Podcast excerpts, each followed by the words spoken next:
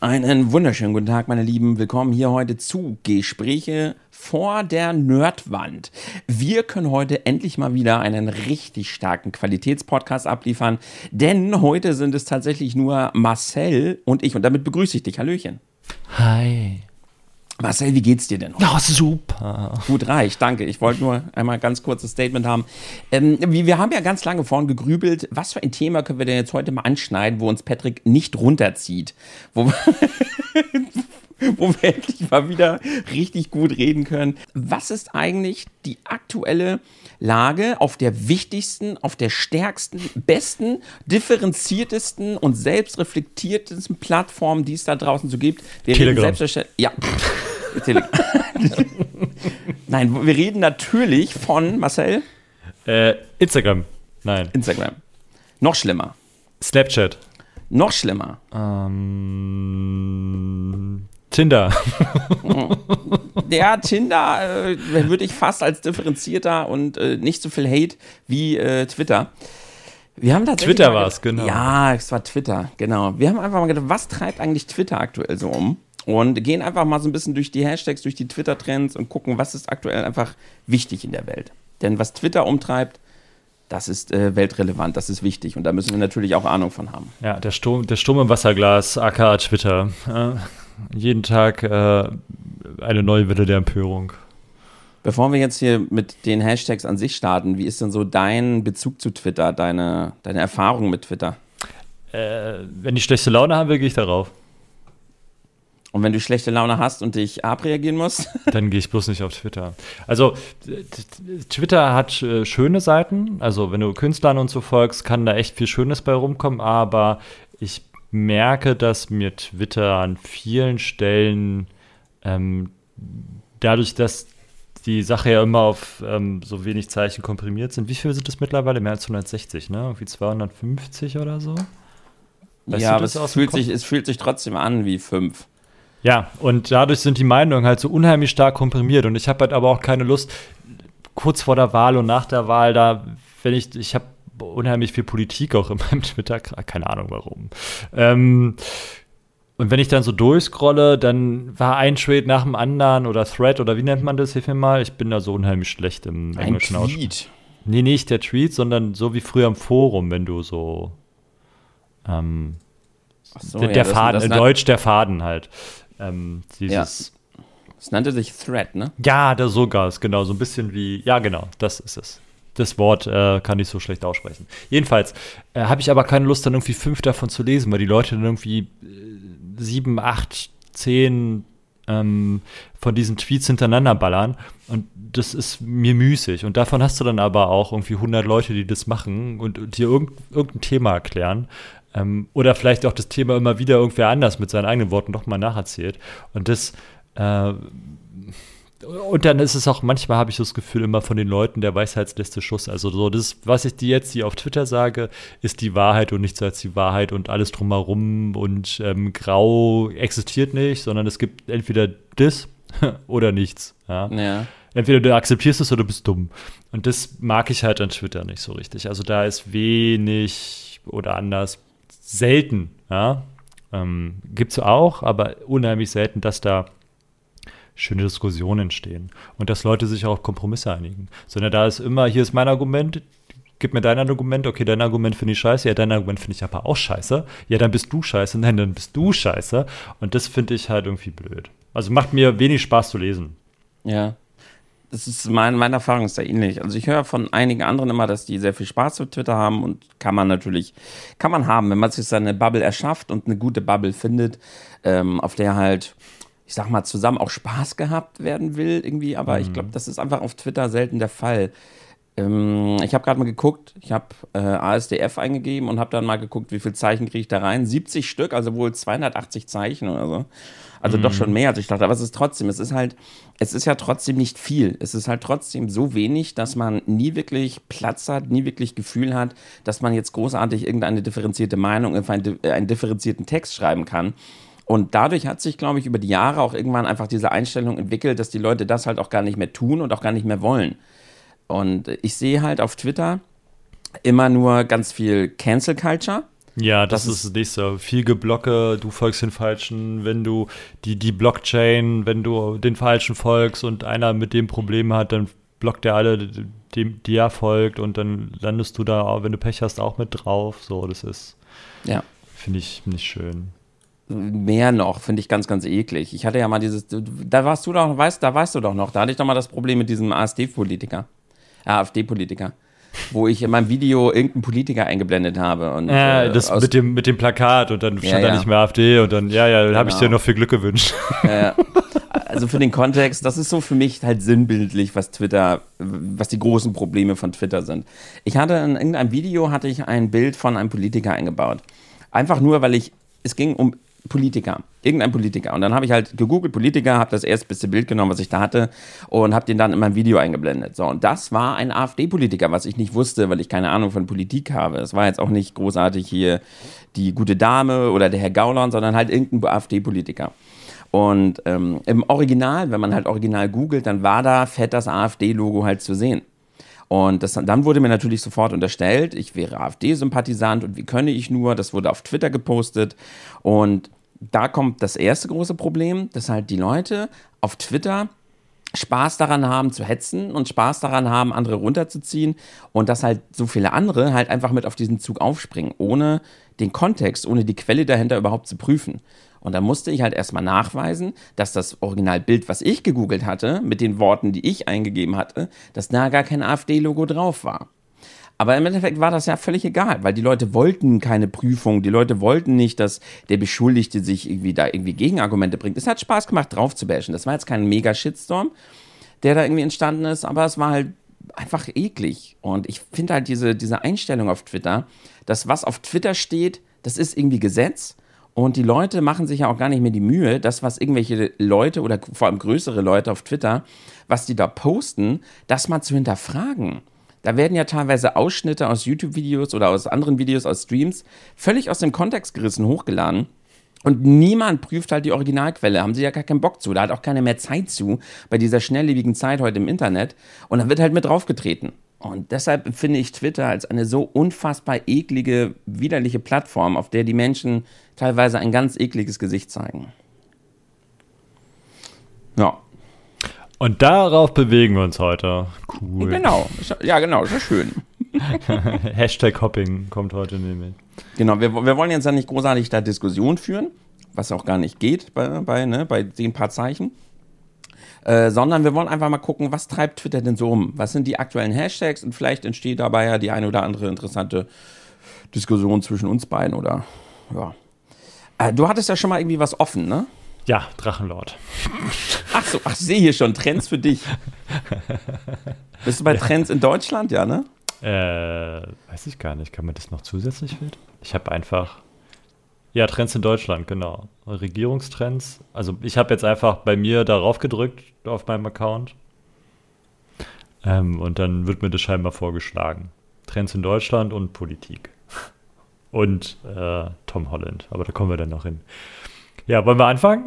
Ja, fangen wir mal an. Ja, Drachenlord. Mit dem, mit dem ersten, ganz oben ist bei mir Drachenlord, genau. Der erste Tweet ist gleich, never forget. Vergesst niemals, was die Legacy ist. Hier wird sich, hier wird nicht sich nichts ausgedacht, sondern Fakten gesammelt. Ja, bei mir ist äh, das erste ist halt, äh, sortiert nach Top-Kommentar und da ist der Top-Kommentar Drachenlord Urteil zwei Jahre ohne Bewerbung, Nürnberger Prozesse. Ja. Nürnberger Prozesse kommen wir also, ist dann, können wir gleich Drachenlob mit abarbeiten, dann haben wir noch ein paar andere, die wir dann nicht mehr brauchen. Ähm, ja, also Drachenlord, äh, der Herr Winkler, hat ähm, wohl überpaced und ähm, hat damit seine, also der Mann ist auf Bewährung wohl gewesen. Mhm. Und ähm, an der Stelle hat er wohl dann zu viel, also seine Hater, also ist halt auch ein kompliziertes Thema und ich habe auch so ein bisschen Sorge, dass wir das ansprechen, weil alle, die Drachenlord ansprechen ähm, und in dieses Heiler-Game reinrutschen, haben echt Probleme danach. Also die Community, ja. die dahinter ist, die kann echt ja, wir, wir, ja, äh, sein. Also man sollte nicht zu tief fast, eintauchen. Ja, ja, genau. Also für mich ist es jetzt nicht so schlimm wie für euch, glaube ich, weil Ähm, über euch was rauszufinden geht schneller als über mich. Was bei mir jetzt auch kein großer Aufwand ist. Ne? Ja. Aber ihr seid mit euren Daten dann noch ein bisschen transparenter und ähm, leichter findbar, also allein schon durch eure Streams. So. Nee, wir, wir, wollen ja nichts groß werten. Wir wollen ja jetzt weder Jedenfalls, pro äh, Drachenlord genau. oder gegen Drachenlord Genau. sein, sondern Letzten einfach Endes mal. ist mir auch egal, das Thema Drachenlord. Also die, die eine Seite und die andere Seite, die schaffen es sich immer gegenseitig gut aufzu, aufzuwiegeln. Ich glaube, die nehmen sich da alle nichts. So. Also der Herr Winkler ist vielleicht an seinem Schicksal nicht ganz unbeteiligt. Ähm, jedenfalls hat er wohl schon mal, ist schon mal handgreiflich geworden an manchen Stellen und hat deswegen eine Bewährungsauflage bekommen. Und ähm, jetzt ist es wohl so, dass er Anzeigen bekommen hat, weil er hat er auch zugegeben, wohl vor Gericht, dass er ähm, jemand mit einer Taschenlampe geschlagen hat und Ziegelsteine geworfen hat und jemand in den Schwitzkasten genommen hat und auch geschlagen hat. Und die Staatsanwaltschaft hat wohl zwei Jahre und ein paar Monate gefordert. Seine Verteidigung hat ähm, eine Geldstrafe und zwei Jahre auf Bewährung gefordert. Und das Gericht ist dann aber der doppelten Bewährung nicht nachgekommen und hat ähm, die Haftstrafe auf zwei Jahre gesetzt. Ist Gut. aber noch nicht rechtskräftig. Also der Herr Winkler hat wohl dann noch die Möglichkeit, gegen diese Entscheidung vorzugehen, Mhm. also Revision einzulegen. Und ähm, wenn es dann rechtskräftig ist, dann muss er wohl für zwei Jahre sein Haus verlassen. Ja, das Im ist ja erstmal die, Fall. das ist ja erstmal die nüchterne äh, ja, Betrachtung des Ganzen, ne? Das ist erstmal so der Fakt. Ja. Das Krasse ist, weil er jetzt nicht zu Hause ist, sehe ich hier gerade ein Foto von seinem Haus. Und da sind die Scheiben eingeschlagen auf seinem Balkon. Und da muss wohl jemand dann auf seinen. Ähm, also, wenn er das nicht irgendwann selber war, da, dann wurde das. Also, in meinem Kontext erschließt sich mir das gerade so, dass den Tweet, den ich hier gerade sehe, ist ein Foto von seinem Haus ähm, mit eingeschlagener Balkonscheibe und Fensterscheiben und an der Hauswand steht auf. Äh, besiegt auf ewig. Und das ist ja, sieht ja eher so aus, als wäre das dann jetzt passiert. Aktuell, ja. Ob es jetzt stimmt oder nicht, weiß ich nicht. Für mich macht es den Anschein. So. Mhm. Naja. Ja, es ist faszinierend. Wie gesagt, äh, ohne da jetzt Wertung reinzubringen, aber es ist natürlich eine faszinierende Persönlichkeit, ein faszinierendes Thema, weil kaum etwas, wora- woran ich mich jetzt so erinnern könnte, ist so krass polarisierend wie halt diese Person. Ne? Also was man da so hört, wie, wie Leute das halt feiern, pro seiner Seite zu sein und Partei für ihn zu ergreifen, wie, wie Leute aber auch so viel Energie da reinstecken, diese Person zu haten und Compilations zu machen über seine Lügen und so weiter und so fort. Also ich, was er auf jeden Fall geschafft hat, ist unglaublich viel Energie im Internet zu entwickeln. Das kann man auf jeden Fall nicht wegsprechen. Ja. Also, gut, er profitiert, also er hat ja von dem, also er macht so diesen, diesen Standard-Move so, es gibt keine schlechte Publicity. Hm, Kann man anders sehen, in seinem Ja. Fall. Man, das ist ja der Punkt, warum ihn halt so viele immer bedauern. Ne? Dass halt die Leute sagen, er, steckt halt in diese Spirale des Hasses drinne. Die Leute hassen ihn, die Leute gehen dahin, pilgern zu ihm, benehmen sich teilweise völlig daneben, schlagen Sachen ein, kacken ihm aufs Grundstück und so weiter und so fort. Und, aber gleichermaßen braucht er halt auch diesen Hass, um irgendwie noch relevant zu sein, um Ja. Geld zu verdienen. Und dafür bedauern ihn ja halt so viele, dass er halt keine Chance hat, aus dieser Spirale rauszukommen. Und ja. Gleichermaßen gibt es dann natürlich die anderen, die sagen, ja, er hat auch selber Schuld. Und da ist dann der Punkt, wo ich aussteige, weil ich nicht äh, wirklich, ich habe es immer nur so am Rande mitbekommen, aber da jetzt irgendwie eine Wertung reinzubringen, das, äh, nee, das nehme ich mir nicht an. Dafür kenne ich mich zu wenig mit dem Thema aus. Hm. Ja, ist auch gefährlich. Ja. ja, ist das Thema sonst noch weiter spannend für uns gerade? Ja, irgendwie nicht. Irgendwie nicht. Also es ist halt auch nichts, was mich wirklich bewegt. Also ich bin ja weder in diesem, in dem Drachengame mit bei. So ich lese es halt mal quer und gucke mir das so an, damit man halt in Anführungsstrichen informiert ist, weil das ja auch ein Meme ist und da auch so viel durch das normale Internet schwappt, ne? So wie äh, getrollt wird nicht. ja. Oder halt äh, Metal-Leute. Ja, Metal-Leute, die Hater, ja, Drachenschanze, so. Das gibt halt so Sachen, die poppen irgendwo auf und dann kann man das halt gleich zuordnen und versteht halt auch den Kontext. Ich glaube, deswegen ähm, lese ich da halt mal quer und das ist halt auch eine Sache, die existiert ja jetzt schon ewig lang, ne? So. Dieses Hater-Game. Und daher ist es schon interessant, aber eigentlich auch nicht letzten Endes. Gut, gehen wir das nächste. Das nächste wären aber Nürnberger Prozesse und äh, ist letzten Endes der gleiche Schmuh. Okay. Also das Schlimme an der Geschichte mit den Nürnberger Prozessen finde ich, und da sind wir halt wieder bei dem Drachenlord-Game oder wie auch immer das sich schimpft, ähm, dass da halt auch Wörter benutzt werden, so wie das, die man meines Erachtens nicht benutzen sollte, auch nicht im ironischen Kontext. Also Nürnberger Prozesse sind halt ähm, die Prozesse gewesen, in denen die Nazi-Größen vor Gericht standen. Und den Begriff sollte man nicht kapern für sowas. So, meines okay. Erachtens nach. Ja. Da ging es halt ähm, um die Kriegsverbrechen der Nazis. Ah, okay. die, paar Größen, die sie hatten, die dann vor Gericht saßen. Einer davon ist, zwei davon sind mit dem Leben davon gekommen, mehr oder weniger. Mit dem Leben davon gekommen? Also wurden mhm. nicht verurteilt? Oder? Nee, doch, doch, verurteilt wurden sie alle. Aber ähm, Rudolf aber, aber Hess hat Lebens ja. genau, Rudolf Hess hat lebenslange Haft damals bekommen und Albert Speer, glaube ich, der war irgendwann wieder frei. Alle anderen gingen angehalten. Okay. Ähm, nicht verhandelbar. Wäre der dritte Trend bei mir. Das ist jetzt ein Politiktrend. Und, ähm, Ach, das, das ist jetzt gar nicht Drachenlord. Nee, nicht verhandelbar ist nicht mehr Drachenlord. Ach so. Nicht verhandelbar, jetzt, sind wir in, jetzt landen wir bei mir in meinem Twitter in der Politik. Warum auch immer wir da hinkommen.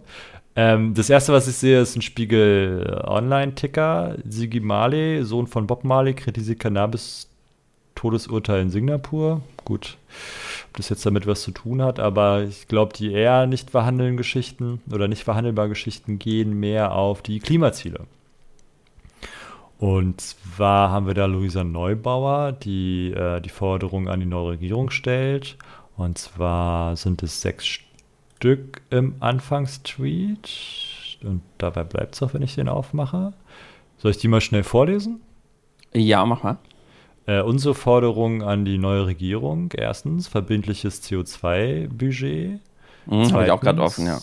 Erdgasausstieg 2035, drittens Kohleausstieg 2030 und Ende fossiler Subventionen. Viertens Ausbaubremsen für erneuerbare Energien abschaffen. Fünftens Verbrennerausstieg 2025 und null neue Autobahnen. Sechstens 14 Milliarden Euro pro Jahr für globale Klimafinanzierung. Dieser Hashtag verhandelbar bezieht sich jetzt ja, was würde ich jetzt mal vermuten, darauf, dass quasi nicht verhandelbar, ja, genau. Bezieht sich ja quasi darauf, dass die Leute jetzt sagen, okay, das, diese Forderung, die wir jetzt haben, das bezieht sich ja halt hier natürlich auf die Klimapolitik. Das ist halt jetzt kein Thema von, okay, wir gucken mal, welchen Weg wir gehen, vielleicht gehen wir ihn schärfer, vielleicht gehen wir ihn nicht schärfer, sondern es ist halt einfach klar gesetzt, laut dem aktuellen Konsens der Wissenschaft, dass wenn wir nicht diese, diesen Mindestweg gehen, den die Forderungen jetzt gerade fordern, dann äh, richten wir unseren Planeten halt zugrunde. Das heißt, über diese Forderung kann man nicht verhandeln, weil alles, was wir quasi weniger scharf gehen als diese Forderung, führt den Planeten jetzt gerade ähm, dem Ende entgegen, richtig? Naja. So richtig scharf Also gesprochen. der Planet wird nie enden. Die, ja, du weißt, was ich meine. Ja, also der Planet für uns wird dann wohl nicht mehr ganz so äh, lebbar, wie wir das gewöhnt ja. sind. Die also Schäden also sind dann halt irreparabel, wenn wir nicht mindestens diese Forderungen angehen. Und ja. das soll halt dieses nicht verhandelbar ausdrücken. Ne? Also wir müssten uns dann von dem Standard, also unabhängig mal von den Forderungen, wenn wir die zu 100 Prozent durchsetzen, dann muss sich unser Lebensstandard sowieso ändern. Mhm. Ähm, wenn wir das nicht tun, so ist die Vermutung, ähm, ändert sich unser Lebensstandard auch. Aber anders. In der Form, also es gibt ja die Überlegung, dass wir immer noch in einer Eiszeit sind, weil wir immer noch zugefrorene Polarkappen haben. Also man geht ja, wir haben immer eigentlich immer noch eine Kälteperiode, bla bla bla. Wenn die irgendwann mal weg sind, gehen wir in die Wärmeperiode über und dann kommt wieder die nächste Kälteperiode. Also Wärmeperiode heißt, es wird sehr tropisch. An vielen Stellen der Erde. So wie die Sahara. Die Sahara war mal sehr grün, ne? Mhm. Also da war das Leben. Ja, mittlerweile ja nicht mehr. Das ist da eher der Tod, aber also zumindest für unser Auge. Na? In der Sahara leben ja auch trotzdem unheimlich viele Tiere und da gibt es ja auch ein unheimlich starkes Ökosystem.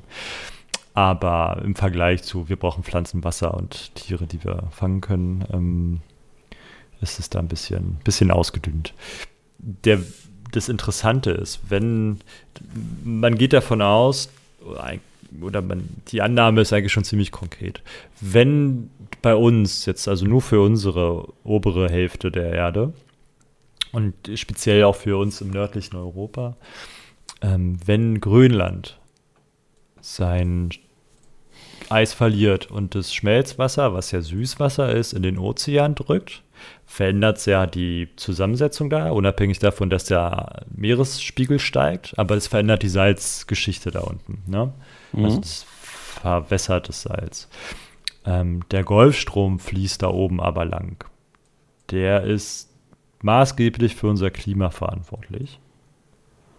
Und das wird, wenn das Wasser dann da reinsackt, dann geht man davon aus, dass der Golfstrom abreißt. Das heißt, unser Wetter wird sich hier ändern. Stark ändern. Hm, also es gibt mehrere Vermutungen, also mehrere Modelle. Eins davon ist so ein bisschen Day After Tomorrow mäßig, mhm. dass die nördliche Halbkugel wieder einfriert. Zumindest an unserer Stelle dass das Wetter halt sehr, sehr kalt wird auf einmal und ähm, sich dann die Menschen, die jetzt im Norden sind, Richtung Süden bewegen, ähm, weil sie ja dann in Gebiete müssen, die nicht ganz so klimafeindlich sind. Mhm. Und der Süden ähm, kriegt, also sprich der Mittelmeerraum und darüber hinaus, also Afrika, ähm, kriegt dann mehr so unser Klima wieder ab. Das heißt, da entwickelt sich dann wieder eine andere Flora, Flora und Fauna. Also es kann dann sogar sein, dass die Sahara dann wieder Graslandschaft wird. Die eine Sache ist die, dass die Völkerwanderung dann auf einmal wieder stattfindet Richtung Afrika. Die zweite Frage, die sie mir gefallen lassen muss, wie, wie aufnahmebereit sind die Afrikaner dann, wenn sie sich vielleicht noch erinnern, wie aufnahmebereit wir gerade waren? Ja. Ne? Also ich, ich, könnte dann ja hier bleiben eigentlich, weil dann bekomme ich ja hier mein Wetter, was ich immer haben wollte. Ne? Ja, du, wenn du auf mehrere Kilometer dicke Eisplatten stehst, klar. Dann bleibe ich hier. also es wird schon, soll wohl schon sehr rau werden hier oben. Ähm, nicht, dass es nicht lebensfähig ist. Also der Mensch ist ja dadurch bekannt, dass er sich anpassen kann. Das Problem an Eis ist, was auch der Eisbär hat, oder andere Sachen, die weiter oben wohnen, oder die Inuit. Ne? Die Inuit schlachten nicht umsonst Tiere, die ein hohes Fettgehalt haben. ähm, ist die Beschaffung von Nahrungsmitteln. Wasser hast du vielleicht, ähm, wenn es nicht gerade salzig ist, kannst du halt, und du die Möglichkeit hast, Feuer zu machen, kannst du dir halt Wasser besorgen. Aber andere Nahrungsmittel sind da ein bisschen ausgedünnter. Ja, das heißt, du kannst ja kein Getreide anbauen. Das heißt, du bist auf tierische Produkte angewiesen, weil pflanzliche Produkte werden an der Stelle nur sehr wenig da sein. Jetzt ist es aber so, dass die Tiere, die jetzt hier leben, mit der Kälte vielleicht auch nicht so gut klarkommen. ja. Naja, ist eine spannende Geschichte. Also, wir könnten uns jetzt über die Forderung von äh, Frau Neubauer unterhalten. Der WMF hat was ähnliches geschrieben. So wichtig der Tag für Olaf Scholz, Annalena Baerbock und Christian Lindner und Co. ist, so wichtig ist er für uns. Kommt der Kohleausstieg 2030? Schaffen wir Paris, also das Pariser Abkommen? Stoppen wir das Artensterben? Können wir optimistisch in die Zukunft blicken? Um all dies und noch viel mehr geht es. Sagt der WMF. Ja, habe ich auch gerade gelesen, ja. Hm. Wo ist jetzt mein Trend hin? Äh, hier habe ich wieder. Ja, das ist ähm, im Endeffekt wollen sie damit ja auch gerade die Politiker halt hart ins, äh, also ein bisschen nageln, ne?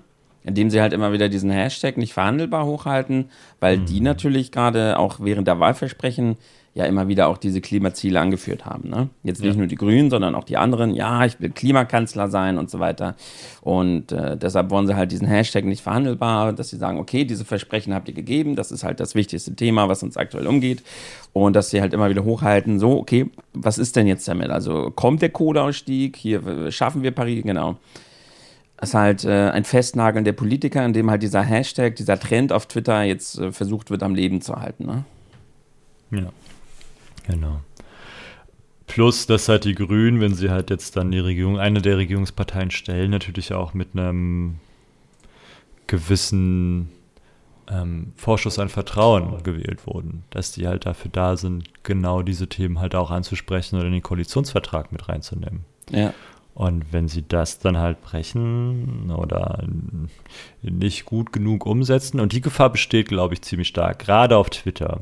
Ähm, Twitter, was wir halt vorhin hatten, dieses SIF-Twitter oder dieses Jauche-Kram und dieses, es gibt nur eine Meinung und es gibt keine Kompromisse und ähm, bei Twitter ist es öfter mal so, dass äh, gut nicht gut genug ist. Ne? Also wenn jetzt die Grünen, dadurch, dass sie jetzt mit zwei anderen Parteien verhandeln müssen, die jetzt vielleicht nicht so grün sind wie die Grünen, ja, und die Sachen vielleicht ein bisschen anders sehen. Gerade die FDP hat ähm, auch einen, einen ähm, Klimarettungsplan, aber der ist anders aufgebaut als der von der Grünen. Also da geht es mehr um Anreize und ähm, finanziellen Zwang, mhm. der ja in der Wirtschaft ja auch funktioniert. Ne? Also wenn du sagst, okay, du verknappst halt gewisse Sachen und machst sie dann dementsprechend teuer, so teuer, dass sich dann auch eine Investition irgendwann lohnt, ähm, dann passiert ja auch was in der Industrie. Also das, du veränderst dich ja immer nur so lange, wie du es nicht, dir nicht leisten musst. Ne? Kennst du die Backstop oder Backloss-Strategie? Also das wurde ja früher immer, immer erzählt, ähm, unser Öl reicht noch so und so viele Jahre. Mhm. Und es wurde jedes Jahr ja immer wieder verlängert. Also die Zahl hat sich ja nie verändert. Ne? Unser Öl als, als Beispiel, ich weiß, ich weiß die genaue Zahl nicht mehr, ich glaube, es waren immer 30 oder 20 Jahre. Das hieß 1970 schon, unser Öl reicht noch 20 Jahre. Okay. Unser Ölvorkommen. Dann waren die 20 Jahre um. 1990. Unser Öl reicht noch 20 Jahre, dann ist es verbraucht. Ne? 2010, unser Öl reicht noch 20 Jahre. Und das, der, also der Hintergrund, man denkt erstmal, sind die dumm? Können die nicht zählen? Wo kommt das ganze Öl auf einmal her? Wir sind ja nicht, wir benutzen ja nicht weniger ähm, Kraftstoff aus Öl generierten Sachen, sondern ja letzten Endes mehr. Es gibt ja mehr Autos als 1970. Ne? Es gibt mehr Schiffe, die mit, ähm, mit Öl angetriebenen, also äh, Motoren fahren. Ähm, es gibt mehr Flugzeuge. Also alles, was da produziert wird, wird ja letzten Endes aus Erdöl hergestellt. Und es wurde ja nicht weniger, sondern mehr. Also wie kann es sein, dass die Zahl immer gleich bleibt? Und da ist es halt auch da wieder der wirtschaftliche Faktor, wenn du einen Ölpreis hast von, ich sag jetzt mal, um das einfach zu machen, 100 Euro den Barrel, so, ne? Ja. Dann sagst du zu dem Preis, den ich da anbieten muss, darf, kann, ähm, kann ich sinnvoll Erdöl fördern so dass ich daraus noch Gewinn erwirtschaften kann, sagen wir mal 20% Marge, weil das immer gesund ist, wenn du 20% machst, ähm, weil du dann Speck für schlechte Zeiten anlegen kannst. So. Gab ja auch Ölkrisen, ne? so ist ja nicht. Ähm, das heißt, für die 100 Euro des Barrel kann ich so und so viel ähm, Öl aus, dem, aus der Erde ziehen, ohne dass ich dann Probleme bekomme. Weil mhm. das halt, zu den Kosten kann ich das halt produzieren. Wenn der Preis auf einmal steigt, also wenn ich merke, okay, jetzt kriegen wir weniger Öl zur Verfügung, dann steigt ja marktwirtschaftlich der Preis, Angebot, Nachfrage. Ähm, jetzt kostet das Barrel nicht mehr 100 Dollar, sondern 150 Dollar als Beispiel. Auf einmal sehe ich, wenn ich jetzt die 150, wenn ich jetzt zu 150 Dollar das Barrel verkaufe, habe ich andere Felder, die aber aufwendiger sind zu ähm, abzubauen. Ne? Mhm. Also ich heißt, ich habe da mehr Invest, kann das jetzt aber decken, weil ich den, das Barrel Öl jetzt statt für 100 Dollar für 150 Dollar verkaufen kann. Das heißt, meine Marge bleibt dann wieder so, wie sie vorher war. Ja. Also wird der das zusätzlich oder entdeckte Ölvorkommen, was aber schwer abzubauen ist, also was dann mehr ähm, Investment verlangt, dann interessant. Und so war das halt dann auch immer in der Vergangenheit. Dadurch, dass der Preis dann halt gestiegen ist, wurden die Ölvorkommen, die man dann äh, immer noch hatte, aber die halt schwer abzubauen waren, dann auf einmal finanzierbar. Und deswegen war dieser Ölvorrat halt immer gleich. In Anführungsstrichen immer gleich. Ne? Also dann war er wirtschaftlich immer gleich, um das mal einfacher zu sagen. Ja. Gut, wie wir von ähm, nicht verhandelbar zu Ölpreisen gekommen sind. wir haben es immer wieder Ach komm, drauf. ist schön, ein Thema hoppeln können wir. Das können wir heute, heute ein paar Excellence, ja. Gut, nicht verhandelbar. Ähm, die anderen Sachen sind halt äh, eine harte Nummer. Also ich komme ja nun auch so ein bisschen aus der Energiebranche und durfte ja auch mal vieles davon lernen. Mhm. Und wenn ich halt sehe, Erdgasausstieg, Kohleausstieg, Ende fossiler Subventionen, okay, da gehe ich mit, aber dann, wenn wir Ende fossiler Subventionen haben, dann kriegen wir halt, also wer davon am meisten bluten wird, sind halt die, die äh, wenig Geld haben, weil wenn du das Ende der fossilen Subventionen machst, dann die Erdölpreise oder die anderen, also Wärme- und Energiepreise dann steigen werden. Erstmal. Ja, das stand auch in der Bild nur. Ich, ich wir haben es jetzt gerade. Ja, ja, genau. Wir haben es ja jetzt gerade. Also das geht, man geht ja davon aus, aber auch das ist eine unheimlich miese, also wir könnten uns auch auf das Thema stürzen. Das ist eine unheimlich miese Nummer eigentlich. Was jetzt genau? Ähm, warum die Preise steigen, wie sie gerade steigen. Ja, ich habe halt in der Bild nur gelesen, ich muss ich gehe auf der Arbeit immer an der Bild vorbei, ne? Hm. Und dann sehe ich ja immer so halt kurz, okay, was steht da drauf? Jetzt stand da halt drauf, Brö hier Brötchen gehen jetzt ab, kosten bald einen Euro, beim Bäcker zwei Euro. Und dann stand da auch neulich, Energie darf nicht nur für Reiche sein. Und, äh, mhm. Das bezieht sich wahrscheinlich jetzt darauf. Wie, wie, okay, dann erzähl doch mal, warum steigen denn jetzt die Energiepreise genau? Das klingt ja wieder so, als wäre da etwas äh, ekelhafte Machenschaften dahinter. Ja, naja, also ekelhafte Machenschaften ist halt, dass ähm, äh, viel spekuliert wurde. Und ähm, dass die Tanks zwar voll sind, aber nicht wirklich voll. Also das, da ist ein Geklüngel, so, ne? Da gibt es Marktmechanismen, die da nicht so zusammenpassen, wie sie passen und am Ende bist du der Affe, der das bezahlen muss. Plus, jetzt wird festgestellt, beim Erdgas wird behauptet, ob das stimmt, ist wieder eine andere Geschichte, weil es muss ja immer einen Buhmann geben und wenn man selber Scheiße baut, dann kann man den schwarzen Peter wunderbar irgendwo anders hinschieben und der Russe macht sich halt auch immer, also der ist immer dankbar dafür, ihn als Gegner hinzustellen. Mhm. Ähm, es wird jetzt behauptet, dass die Gaspipelines, die die Russen ja Richtung Europa schicken, ähm, weniger Erdgas fördern. Bis auf die Nord Stream-Geschichte, die ja so verrufen ist. Mit anderen Worten, es wird gesagt, dass ähm, die Russen uns quasi mehr oder weniger zwingen, Dinge zu tun, die sie wollen. So. Schauen wir, wie es wird. Also, das ist viel Politik und viel Geklüngel. Ähm, Kohleausstieg 2030, eine, hatten wir gerade. Ich, das Problem für mich ist, es ist an sich ein guter Ansatz. Wir müssten da auch was machen. Was mir Bauchschmerzen macht, ist, wenn ich so eine Forderung stelle, ähm, kann ich natürlich erstmal alles wegschmeißen und sagen, ja gut, wir haben erneuerbare Energien. Was ich manchmal, ich, ich bilde mir ein, von Neubauer ist schlau genug, das nachzuvollziehen und auch zu verstehen, ähm, dass wir, theoretisch kann man Energie nicht speichern. Also elektrische Energie ist nicht speicherbar, in Anführungsstrichen. Mhm. In der jetzigen Funktion, also so wie jetzt Energie produziert wird, elektrische Energie, ist es so, es wird so viel produziert, wie abgenommen wird. Ne? Also das ja. Kraftwerk erzeugt ein Gigawatt, also muss, wenn in einer, in einer Stunde, weiß ich nicht, Anzahl X an Energie, dann muss die auch in dieser Stunde abgenommen werden. Es gibt keinen Puffer dafür. Es gibt auch kein Netz dafür. Es ist ja Potenzial. Also du schiebst vorne was raus und hinten fällt was raus. Ne? Es, Im Gas ist es so, du kannst, wenn du mit Erdgas arbeitest, es ist Gasnetz ein riesengroßer Speicher. Ja. Das ist, du kannst vorne einen Korken drauf machen, hinten einen Korken drauf machen, also oder hinten nicht, bläst halt Gas rein, machst hinten den Korken wieder rauf und dann kannst du langsam mitnehmen. So. Ne, dann ist dieses ganze Netz ist halt eigentlich ein riesengroßer Speicher. Bei elektrischer Energie funktioniert es nicht. Das Netz ist kein Speicher. So. Wenn du was reinschiebst, fällt sofort hinten wieder raus. Machst du es aus, ist es aus. Ne? Also es gibt nur eins und Nullen bei Elektrotechnik. Und wenn ich jetzt ähm, die Grundlast abknapse, und das ist Kohle und Atom, ähm, dann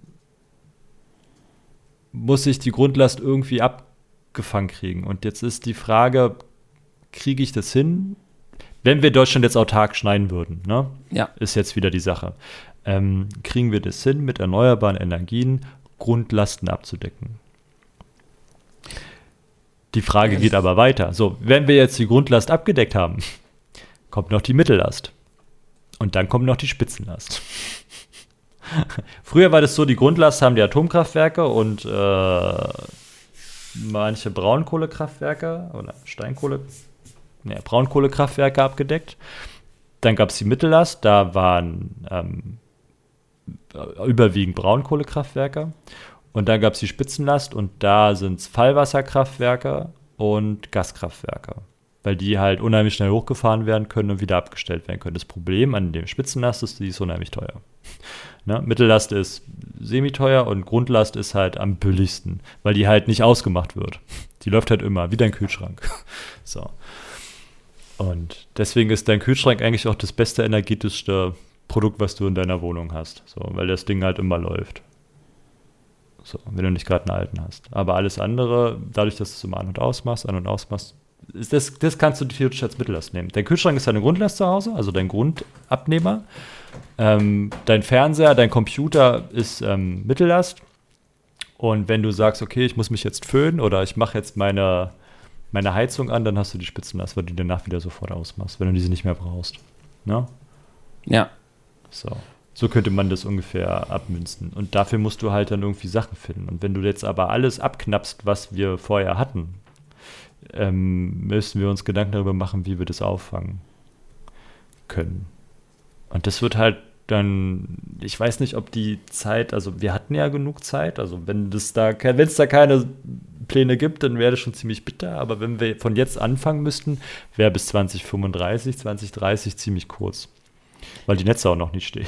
Ja, das ist ja immer das Problem bei dem Ganzen. Meine, man kann noch so toll ähm, White Knight-mäßig alles Mögliche fordern und sich unter, unter dem Deckmantel, ähm, ja, wir müssen aber und wir sind jetzt klimafreundlich und ja, das macht ja Sinn und so, aber das Ganze muss halt auch im Alltag umsetzbar sein. Ne? Bringt halt nichts. Ähm, das, ist, das ist ja immer wieder das Futter, was ja die ganzen, nicht unbedingt die Gegner der Klimapolitik, aber die, die die Klimapolitik halt vorantreiben müssten und sich damit immer so ein bisschen rausreden, dass es halt einfach auch ja realistisch umsetzbar sein muss. Es bringt halt nichts, wenn wir auf einmal jetzt sagen, okay, Ausstieg jetzt, wir schalten alles ab und auf einmal äh, kann die Hälfte unserer Geräte nicht mehr betrieben werden.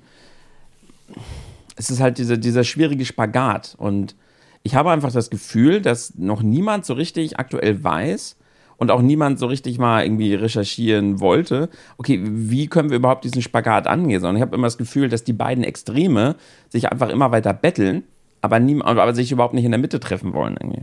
Ja, da muss es halt irgendeinen Konsens geben. Also was halt, es gab ja schon Überlegungen oder gibt Überlegungen für Speichermedien. So. Für was? Du musst, Speichermedien. Du musst okay. ja Energie, also wie gesagt, was, ist, was ich vorhin meinte, wir können nur so viel produzieren, wie wir abnehmen. Ja, ja. ja. Es gibt ja auch einen Spotmarkt.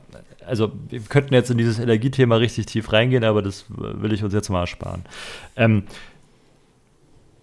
wir machen es jetzt einfach, wir produzieren Anzahl X an Energie und die muss halt auch dann in dem Zeitraum, wo sie erzeugt wird, immer sofort abgenommen werden. Jetzt haben wir die, das Problem, dass wir ein neues System brauchen. Das heißt, wir müssen uns darüber Gedanken machen, dass wenn in der Nacht die Windräder ballern wie verrückt, aber alle schlafen, ne, bringt es halt nichts, dass die Strom wie verrückt produzieren, den keiner braucht. Ne? Ja. Ähm, das heißt, wir müssen jetzt einen Weg finden, die Energie dieses Windrad in der Nacht erzeugt, weil jetzt hier Sturf Ignaz oder wie der heißt, Sturm Ignaz oder wie der gerade heißt, ähm, über die Heide ballert äh, und die Windräder alle maximal ausgelastet sind, ähm, die müssen wir irgendwie einfangen. Und da gibt es große Überlegungen, wie wir das am klügsten speichern können. Ähm, eine davon ist adaptive Luftdruckspeicherung. Äh, das heißt, du nimmst die Energie, die erzeugt wird, ziehst damit ähm, presst dann mit Luft zusammen. Ne? Ja. Also machst aus elektrischer Energie kinetische Energie. Und wenn du die dann brauchst, lässt du halt die Luft aus dem Sack und die treibt deine Turbine an und erzeugt dann wieder Strom. Ist natürlich nicht verlustfrei, aber ist halt eine Sache. Oder halt Lithiumbatterien, wo wir dann aber beim nächsten Problem, also da kommen wir dann zum nächsten Problem. Ne? Die müssen ja produziert werden und Lithium mhm. und seltene Erden und der ganze Kram, der damit dranhängt. Ja, ja. Ähm, also Energie speichern, dann gibt es die Möglichkeit, so wie es jetzt auch gemacht wird, dass du, wenn du ähm, Fall, Wasserkraftwerke sind ja eigentlich auch, also die Pumpspeicherkraftwerke. Ähm, und da ist es halt auch wieder das Wort, die speichern halt auch Energie in der Form, dass wenn sie nicht gebraucht sind, also wenn sie leer sind, in Anführungsstrichen, ähm, nehmen sie in ruhigen Phasen Energie auf, pumpen Wasser in eine höhere, in eine höhere Position und warten darauf, dass sie gebraucht werden um dann Spitzenlast abzudecken. Wenn sie Spitzenlast abdecken müssen, machen sie halt einen Hahn auf, dann fällt das Wasser halt runter, fällt durch eine Turbine, die wird durch diesen Wasserdruck angetrieben ähm, und erzeugt dann wieder Strom. Ist ja auch dann letzten Endes Speicherung, dass wir dann wieder elektrische Energie in kinetische Energie umwandeln, um daraus wieder elektrische Energie zu machen. Ja. Äh, aber die sind halt Spitzenkraftwerke. Du kannst halt kein Fallwasserkraftwerk permanent ähm, hoch und runter fahren. Ne? Also das ist, sind Kosten, also du brauchst ja dann für die Grund, also es kann sich ja nicht selber antreiben. das ist ja albern. Also es würde halt nicht gut funktionieren. Ähm, und da fängt es halt an, ein bisschen tricky zu werden. Dazu ist dann die nächste Herausforderung, wenn wir sagen, okay, wir ziehen die normale Energieausbeute, die wir haben mit Kohle und Gas, raus aus dem, aus dem normalen Kreislauf und machen mit Erneuerbaren, müssten wir ja mehr, noch mehr Windkraftwerke bauen und noch mehr Solarkraftwerke bauen in unseren Regionen. Ähm, wenn wir jetzt wieder nur Deutschland sehen. Also es gibt ja auch noch andere Pläne, aber also wie gesagt, wir könnten ziemlich tief in dieses Thema einsteigen. schon fast eine Stunde rum. Ich gerade mal beim dritten Hashtag. Ja, ähm, dich aus. Da wir, wir hatten Probleme, Themen zu finden, dann können wir uns auch freuen, wenn du, äh, wenn du abgehst. Okay. Ähm, genau, wir müssten dann die äh, viele, viele Flächen dann mit, mit ähm, Wind und Solar äh, zulegen. Und da haben wir dann so Sachen wie in Bayern, wo dann gesagt wird, ja, du darfst aber nur so und so viele Kilometer von der nächsten Ortschaft entfernt, entfernt dein Windkraftwerk bauen, also deine Windräder bauen. Und in Bayern das, die Gesetzlage ist schon relativ alt, die kam vor kurzem wieder hoch, aber die an sich ist die schon relativ alt. Ähm, wenn du den Radius dann nämlich ziehst, sagst, okay, ich nehme jetzt ähm, Dorf A und will da in die Nähe meinen Windpark bauen. Ne? Dann sagen die jetzt nur als Beispiel, fünf Kilometer musst du rausgehen aus dem Ort, von der Ortsgrenze, dann darfst du erst deinen Windpark bauen. Dann stellst du dich an die Ortsgrenze, fährst fünf Kilometer in eine Richtung und sagst, okay, hier ist es. Dann guckst du, an deinem Punkt und stellst fest, oh scheiße, ich bin jetzt nur noch vier Kilometer vom nächsten Ort entfernt. das heißt, du bist in dem 5 Kilometer Radius dann schon wieder drin. Das heißt, du kannst hm. an der Stelle deinen Windpark nicht bauen. Und so fängst du dann an, durchs bayerische Land zu gehen und wirst nur wenig Fläche finden, um das zu bebauen. Weil du immer wieder in den nächsten Ort reinläufst. Also in diesen, in diesen ähm, Windschutzbereich, nenne ich es jetzt mal ganz salopp. So, da gibt dir die Regierung mit der Begründung, ja, wir wollen nicht, dass unsere Heiden hier verschandelt werden. Ne? Mhm. Auch so, da gibt's, ähm, die Nazis hatten 1936 schon Pläne für unheimlich viele Wasserkraftwerke.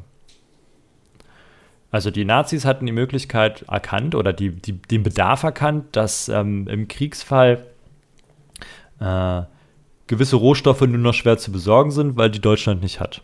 Ne? Und sie müssten halt die Energieerzeugung irgendwie aufrechterhalten und sind dann durch die, durch die, äh, durchs Reich gelaufen und haben festgestellt, okay, hier können wir eins bauen, hier, hier, hier, hier, hier. Ähm, wenn man die Pläne, könnte man theoretisch immer noch anwenden, weil die Vorarbeit wurde ja geleistet, also sprich die, die Feststellung, welche, welche Orte dafür sich eignen. Gehst du jetzt aber hin und sagst, ja, okay, wir bauen jetzt hier ein, ein, Kraft, ein Wasserkraftwerk, dann wird es jetzt ziemlich oft passieren, dass die ähm, Bevölkerung, die da vor Ort ist, sagt, ey, erneuerbare Energie ist super geil, ja, bin ich auch voll dafür, aber baut es mal einen Ort weiter. Ja. Und du triffst halt auf so viel ähm, Widerstand dann auch in der Bevölkerung, die zwar sagen, ja, ja, wir müssen das unbedingt machen, aber, aber nicht bitte hier. nicht hier. Ja, ja, genau. Und das, ja, wir wollen hier euer, eure Winddinger. Ich, wir wollen nicht die Verspargelung unserer Heiden haben, wie es heißt, oder die Verspiegelung unserer Flächen, wenn dann auf einmal überall die Solarpanels auf dem Boden rumliegen auf irgendwelchen Wiesen. Ne? Oder dann halt die Wasserkraftwerke kommen, die ja wirklich großer Einschnitt auch in die Natur sind. Also du musst ja da viel in ähm, bestehende Wasserläufe reinbauen. Mhm. Ja. Also da passiert dann auch noch was. Es kann auch sein, dass dann andere äh, Stellen dann vertrocknen, weil dann der Wasserlauf, so wie er ursprünglich mal war, dann nicht mehr existiert. Ja. Also da sind viele Herausforderungen, die so in der Forderung von Frau Neubauer jetzt ähm, viele neue Fragen aufwerfen und die nur schwer bis 2030 oder 2035 dann bewerkstelligt sind. Man könnte es natürlich so machen wie andere Länder, die sagen, uns ist der Bürgerwille egal, wir machen das jetzt. Ähm, die schaffen halt auch einen Flughafen innerhalb von einem Jahr oder zwei zu bauen. Aber da ist die, die Regierungswahl halt auch eine andere. Ne? Da ist es dann keine Demokratie mehr. Und die haben kein föderales und die haben kein föderales System. Demokratie, Schmemokratie ist jetzt wieder, ist das sowieso nicht die optimale Regierungsform. Ja, aber ist die beste, die wir haben. Ja, das stimmt. ja, also da ist, ist sehr viel, was da noch auf uns zukommt an der Stelle. Wir könnten natürlich auch mit dem Solar, es gibt ja es gibt das europäische Verbundnetz und ich glaube, darauf bauen auch Leute wie Frau Neubauer, dass man ähm, sich selber eine weiße Weste anzieht und die Drecksarbeit seiner umliegenden Länder machen lässt. Kann ich mir vorstellen, weil das ähm, eine schöne Geschichte ist. Also so wie äh, Billiglohnländer, die, die schlechte Arbeit machen oder ähm, Berufe hier von Menschen aus anderen Nationen getätigt werden, weil sich manche Leute für die Arbeit zu fein sind ne? und die dann keine, in Anführungsstrichen, Deutschen ähm, dafür finden, gewisse Tätigkeiten zu übernehmen und da kommen dann andere Nationen, ähm, die sagen, ja gut, aber dann mache ich das halt. Ne? Und so habe ich das Gefühl, ist es hier auch, dass wir halt sagen, okay, wir verbieten jetzt Atomkraftwerke, wir verbieten jetzt Kohlekraftwerke und Erdgas, machen nur noch Wind und Solar und Wasser von mir aus. Ähm, und dann schauen wir mal. Und das europäische Verbundnetz wird uns schon retten, weil mhm der Franzose und der Pole und die Tschechen und die Österreicher und die Schweizer, die, die Dänen, Holländer, die sitzen alle um uns rum. Und die haben auch noch Kraftwerke. Und die werden uns schon versorgen. Ja, die werden schon dafür sorgen, dass das Netz nicht zusammenbricht. ja. Oder die klemmen uns ab. Italien musste mal abgeklemmt werden. Was muss Italien? Ja, weil die mal das Netz bedroht haben. Da wäre es, ähm, da war es so ganz dunkel. Da war das so schlimm, dass sie dann Norditalien abgeklemmt haben vom europäischen Verbundnetz, weil die was abgetrennt hatten. Also da gab es ein Schiff, glaube ich, und das hat geschafft, ein Kabel zu, zu, zu, durchtrennen. Und dann sind die Kraftwerke in Italien so ein bisschen durchgedreht. Ähm, ist so ähnlich wie in Amerika. Du kennst, kennst du den, den Sommer-Blackout? Weißt du, was das ist in Amerika? Wenn sie den haben? Nee, nee, nee der Sommerblackout oder warum das bei denen so passiert, wie es passiert, und so ähnlich war es dann in Italien auch, ist, dass in Amerika im Sommer laufen Klimaanlagen auf Hochtouren. Mhm. Also das ist halt da eh viel mehr verbreitet als bei uns genau. Klimaanlagen. Ähm, und die Amerikaner, äh, ihr Stromsystem ist unheimlich privatisiert. So wie vieles, was die haben, ne? so wie Gesundheit und ähm, Infrastruktur ist halt unheimlich viel in, in privaten Firmenhänden nicht in staatlicher Hand. Unter anderem halt auch die Energieerzeugung. Ähm, bei uns auch, aber da sind noch ein paar andere. Also hier ist es so, dass die Europäer da großes Wert darauf legen, dass dann nach gewissen Regeln gearbeitet wird. Mhm. Ja. Auch aus der Erfahrung heraus, die die Amerikaner jedes Jahr sammeln. Und die Kraftwerke arbeiten so ziemlich am Endpunkt ihrer Belastungskapazität. Wenn du dann jetzt einen Ort hast, wo dieses Kraftwerk zu, sagen wir mal, 98 Prozent ausgelastet ist, mit der normalen Arbeit, die es sowieso tun muss, also sagen wir mal im Frühling, wo es noch nicht so warm ist, ähm, und die Leute vielleicht mehr heizen als mit, also gut, wenn sie mit Strom heizen, ist wieder eine andere Geschichte, aber sagen wir mal, die machen es nicht, sondern, oder ist halt die Periode, wo es halt nicht so anstrengend ist. Ähm, und dann kommt der Sommer. Und dieses Kraftwerk arbeitet schon auf 98 Prozent. Und jetzt schalten in diesem Sektor, in dem dieses Kraftwerk arbeitet, die Leute alle ihre Klimaanlagen an und verbrauchen noch mehr Strom. Das heißt, dieses Kraftwerk äh, holt sich dann irgendwann diese letzten zwei Prozent aus ihrem, aus ihrem Generator raus. Und irgendwann geht es dann in die Schutzabschaltung bei 100 und 1 Prozent oder 100, irgendwas dann. Ne? Also bis es halt an die maximale Auslastung geht. Dann geht es in die Abschaltung, weil sich sonst dieses Kraftwerk umbringen würde. Ne? Das würde dann halt heiß laufen und dann können sie es nicht mehr kühlen und dann ist die Sache kaputt. Und das wollen die nicht. Also fährt dieses Kraftwerk selbstständig runter. Die Amerikaner haben auch ein Verbundsystem, Ähm, dummerweise ist es so, dass alle Kraftwerke oder die meisten mit 98% Auslastung fahren, als Beispiel. Also ziemlich kurz davor, dass es halt noch handelbar ist. Jetzt fällt ein Kraftwerk aus. Das heißt, die umliegenden Kraftwerke müssen dieses ausgefallene Kraftwerk Tragen, übernehmen. Kompensieren, ja. Genau, damit dieses Netz nicht zusammenbricht. Das heißt, die umliegenden Kraftwerke fahren automatisch hoch. Mhm. Ne? Kommen dann in ihre Abschaltegeschichte und dann macht und auf einmal ist ähm, ein Teil der Küste aus. Weil diese Kraftwerke nach und nach abschalten. Mhm. Und so war das in Italien auch. Da wurde eine, eine Leitung gekappt. Eine, also da sollte ein Boot langfahren. Ähm, das war auch bekannt. Aber diese Leitung wurde nicht freigeschaltet. Und dieses Boot hat diese, also Boot ist gelogen, ist ein Schiff. Also wenn du dann eine, eine große 380 kV-Leitung da durchschneidest, dann passiert ja schon was. Jedenfalls ist dieses Boot, dieses Schiff, hat halt diese Leitung gekappt. Und dann sind die Sicherheitsmaßnahmen halt dann in Kraft getreten. Also es war halt ein Kurzschluss im Wasser, so nach dem Motto, ne? so ein Leiterschluss. Ähm, und die Kraftwerke in Italien haben halt das gemacht, was sie machen an der Stelle, also in dem, in dem Sektor, der da passiert ist, sie haben halt abgeschaltet dann. Und damit das nicht halt sich dann noch weiter streut, wurden sie dann halt vom gesamten Netz getrennt erstmal. Naja, dann gab es andere Probleme und zwar haben die anderen Kraftwerke dann gegengeregelt, die noch da waren. Und ähm, es kam zu Leistungen, die man im Netz nicht haben will. Also wir haben ja ein 50 Hertz Netz, ne? Das heißt, äh, unser, unsere Sinuskurve schwingt ähm, Oh Gott, oh Gott. 50 Mal hin und her. Okay. So, das ist, also wir haben einen Wechselstrom, ne? Wir haben ja keinen Gleichstrom-Wechselstrom, das heißt, wir haben, ähm, und die schwingt im Sinus, das heißt, sie geht einmal in positive, ein, zwei neg- negative, positive, negative, positive, negative. Das macht die 50 Mal Mhm. pro boah, Sekunde. 50 Hertz sind 50 ähm, Schwingungen pro Sekunde, glaube ich, waren es. Jetzt äh, müsste ich nochmal schnell googeln. Aber das haben wir ja. Äh, genau, unser Netz läuft halt, unser europäisches Netz läuft halt mit 50 Hertz. So, und dieses Netz darf schwanken. Ähm, aber nur um 0,01 Hertz.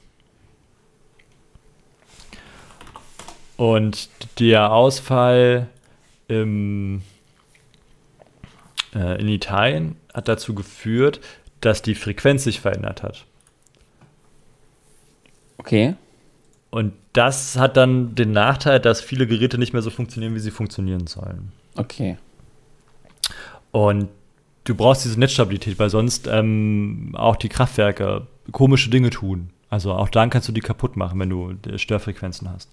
Und deswegen mussten sie dann irgendwann die Entscheidung treffen, dass sie Italien, Norditalien abklemmen aus dem europäischen Verbundnetz. Okay, zum um Schutz, das ja. restlich, um den restlichen, sonst hätte es auch da eine Kettenreaktion gegeben und dann wäre ganz Europa auf einmal schwarz gewesen. Ja.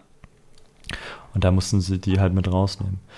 Mega interessant. Und wie gesagt, wenn man jetzt darauf baut, dass wir dieses europäische Verbundnetz haben und Deutschland dann anfängt mit ähm, Solaranlagen und Windkraftwerken zu arbeiten. Windkraftwerke bringen noch eine, lass mich mal lügen, ich glaube, eine Scheinleistung mit ins Netz, die auch gut ist. Aber Solarkraftwerke nicht. Die bringen nämlich nur die Blindleistung. Oder ich verwechsel die beiden gerade. Einer davon ist wichtig und eins davon ist scheiße. ähm, es gibt halt drei Leistungen: Wirk, Blind und Scheinleistung. Ja? Mhm. Die Wirkleistung ist halt die, die wirkt und dann gibt es die anderen beiden. Ähm, und die eine erzeugst du halt durch Spulen und die andere halt durch, ich glaube, Kondensatoren. Oh, das ist schon so wieder so lange her. Ähm, ich verstehe mittlerweile den, den Strommarkt, aber jetzt die reine ähm, Erzeugung, da müsste ich mich nochmal einlesen, um jetzt nicht zu viel Quatsch zu erzählen. Aber jedenfalls, eine von diesen zwei Nebenleistungen, die sind halt wichtig, um das Netz stabil zu halten. Und Solaranlagen haben die nicht. Das heißt, wenn du jetzt dein, dein Netz mit Solaranlagen quasi in Anführungsstrichen verschmutzt. Und vor allem ist es ja auch so, die geht an, die geht aus, die geht an, die geht aus im schlechtesten Fall. Ne? Also sagen wir mal, es ist Sonne, dann kommt eine Wolke.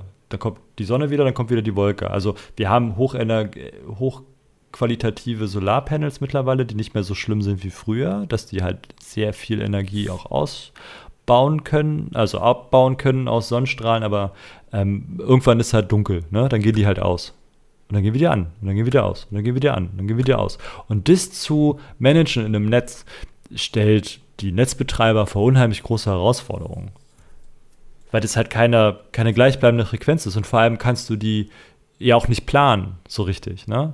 Andere Sachen, ein Windkraftwerk kannst du auch wieder aus dem Wind drehen. Mhm. Wenn sie merken, okay, wir haben jetzt zu viel Energie, die können wir nicht gebrauchen, dann hat der Netzbetreiber das Recht, das Windrad aus dem Wind zu drehen. Und dann erzeugt es halt keine Energie mehr. Eine Solaranlage kannst du nicht abklemmen. Die hängt am Netz und ist da, ist nicht da, ist da, ist nicht da, ist da, ist nicht da. Ja.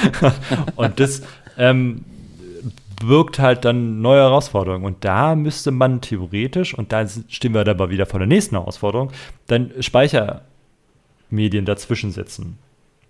Ne? Die dann quasi, nimmst dann halt als Beispiel eine große Batterie, dann kommt diese Anlage, lädt die Batterie halt voll, wie ein Kondensator, ne? der ist ja auch dafür da, um gewisse Sachen auszutarieren.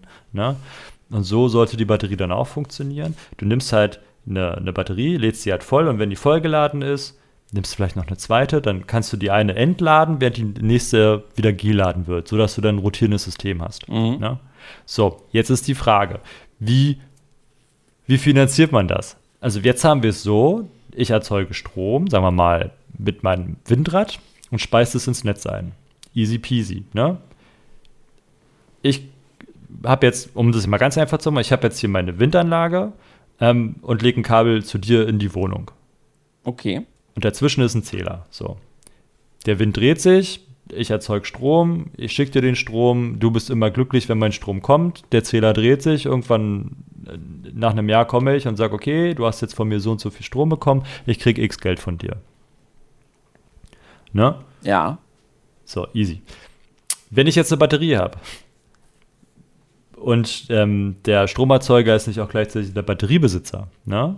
der dieses Netz dann versucht damit zu befeuern, ähm, wie, wie mache ich das jetzt finanziell, wie kann ich das finanziell abbilden? Das heißt, die Batterie muss ja geladen werden. Ne? Egal jetzt welche Art von Batterie, ob es jetzt diese Luftdruckspeicherung oder Wasser oder was auch immer ist, die braucht ja Energie, um sich vollzuladen. Das heißt, ich theoretisch müsste vor der Batterie ein Zählesystem stehen, damit ich dem Solarbauer oder dem Windbauer ähm, dann für das Laden meiner Batterie Geld gebe.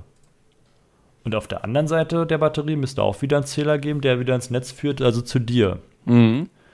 Damit ich dann Geld von dir kriege. Und wie groß darf jetzt der Unterschied sein zwischen dem Batterieeingang und dem Batterieausgang? Dass sich das für mich als Batteriebauer lohnt, ähm, für 200 Millionen ein Batterienetz an hinzustellen, dass sich das amortisiert.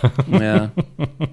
ja also das ist ähm, ja auch wieder spannend. Und dann halt auch die Möglichkeit, wie, wie, also man unterschätzt halt auch, wie viel Energie eine kleine Stadt braucht. Ja? Und wie groß dann theoretisch so ein Speicher sein müsste, um so eine Stadt nur einen Tag lang mit, mit Energie zu versorgen, wenn dann doch mal ein schlechter Tag ist und wir haben keinen Wind und keine Sonne. Ja. So, wie lange hält man das aus? Also, das ist sehr aufregend. So, ja. Ist auch hier da. wieder einfach nicht einfach, ne? Hm. Die Frage ist, wer hat sich da mal die Fragen, die du jetzt gerade stellst, also inwiefern wird sich damit jetzt gerade wirklich ausgiebig beschäftigt? Wird das jetzt gerade überhaupt geprüft oder sind diese Probleme bekannt? Aber die, also die Probleme sind bekannt und es wird halt auch geforscht. Okay. Also zumindest an dem Batteriesystem und an der Speichermedien. Es scheitert aber bei der Forschung sowie an allem auch am Geld, weil nämlich die Monetarisierung noch nicht so richtig geklärt ist. Weil darüber gibt es noch, oder zumindest mein Standpunkt Wissen, jetzt hier ohne zu recherchieren, ist, dass es darüber noch keine, keine Pläne gab. So, vielleicht hat sich das auch schon geändert, dann ist cool, dann ist alles, was ich gerade erzählt habe, nichtig. Aber mein Standpunkt oder mein Wissensstand ist halt dieser, dass es über die Monetarisierung von Batterieanlagen ähm, für die übergeordneten Netze noch keine Idee gibt.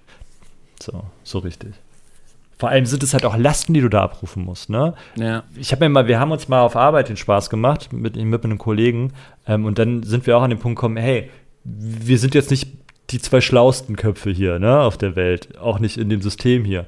Die Idee wird schon einer gehabt haben. Ähm, und zwar ist es so, wenn du ein produzierendes Unternehmen hast, also du produzierst jetzt irgendwas, weiß nicht, du standst, ist auch scheißegal, du produzierst ein iPhone als Beispiel, mhm. ja, oder irgendwas anderes. Ähm, hast du ja Energie, die du brauchst, um Maschinen zu befeuern. Ja, also sprich irgendwelche Roboter, irgend, irgendwas verbraucht in einer Produktionseinheit ja Energie. Ja. Und du hast auch da, so wie überall, Grund-, Mittel- und Spitzenlasten. Und in der Industrie fällt sich das so, du hast ja andere Tarife als wir als Endkunden. Ne?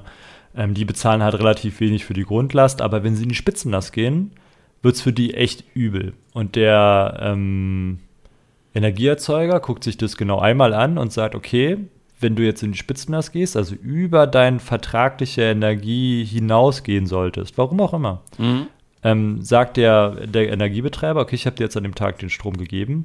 Wir gehen jetzt davon aus, dass das öfter passiert, deswegen halten wir den Strom für dich immer vor und deswegen hat sich dein Tarif jetzt geändert und du musst so und so viel ähm, nachbezahlen. Und das kann richtig teuer werden.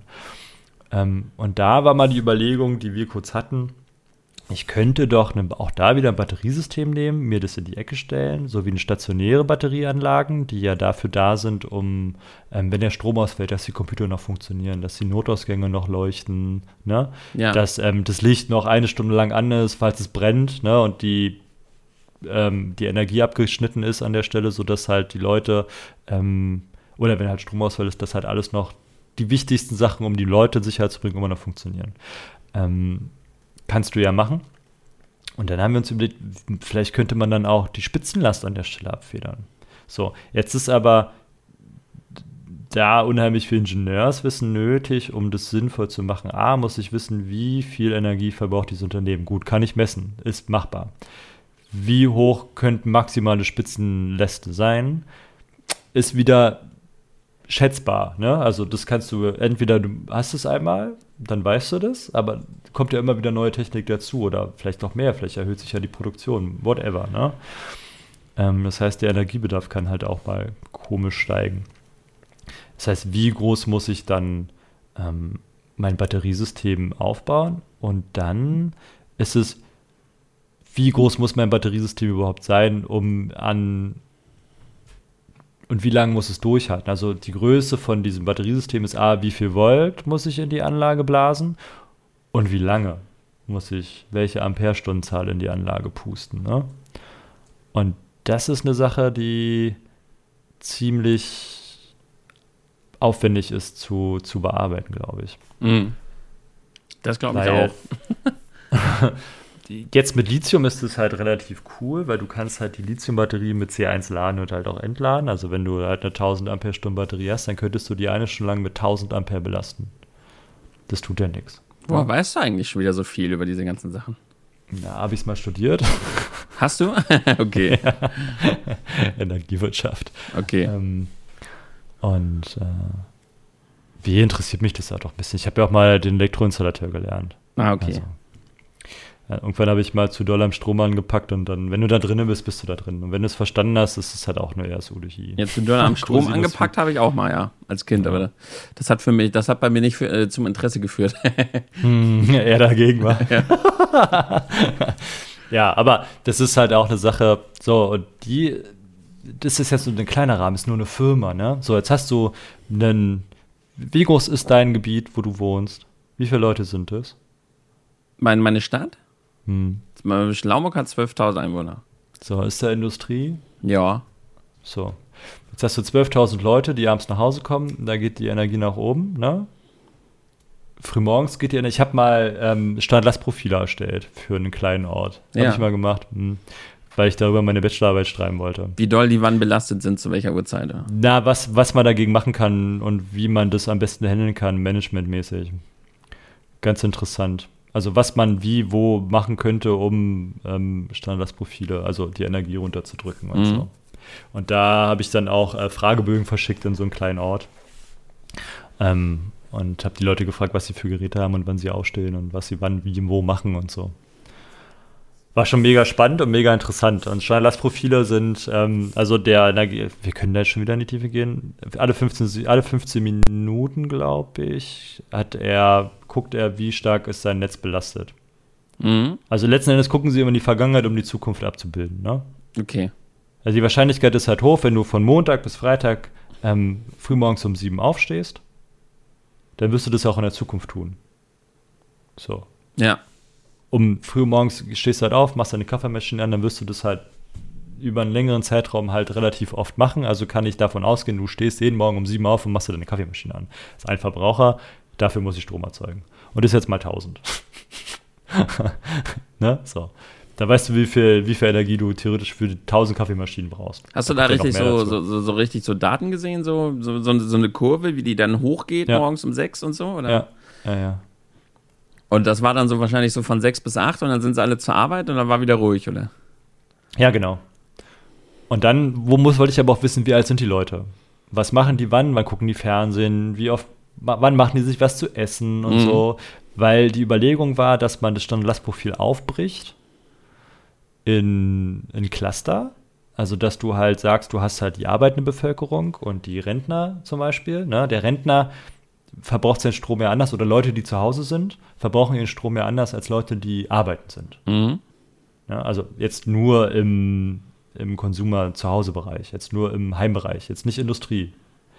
Da läuft es nochmal ganz anders ab. Also das ist auch ein Standardlastprofil, was ich ja vorhin meinte. Ne? Nur, dass die halt sagen, okay, du hast jetzt einfach die Spitzenlast in Anspruch genommen, die bezahlst du jetzt immer.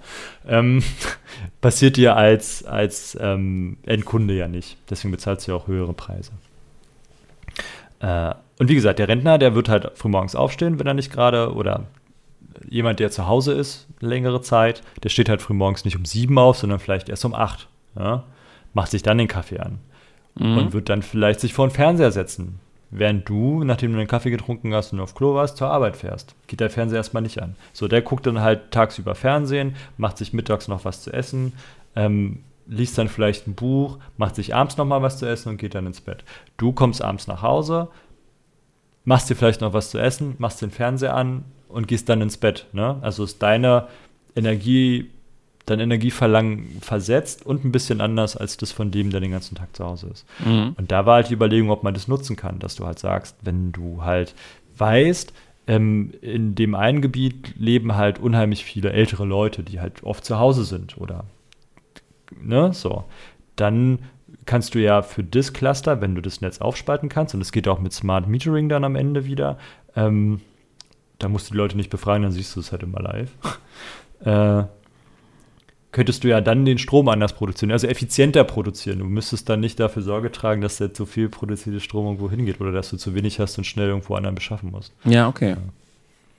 Also, das ist schon, das war ganz interessant eigentlich. Ja, gut, jetzt haben wir eine Stunde rumgekriegt. Hat, hat sich das im Laufe der Zeit irgendwie verändert durch das Internet? Das wäre jetzt auch nochmal spannend. Standard-Lastprofil? Ja. Ja, mit Sicherheit. Wir haben ja viel mehr Verbraucher. Ja, oder vielleicht auch das Verhalten, die Uhrzeiten oder so, dass die Leute vielleicht länger auch nachts oder abends äh, Strom verbrauchen, weil sie länger am PC sind.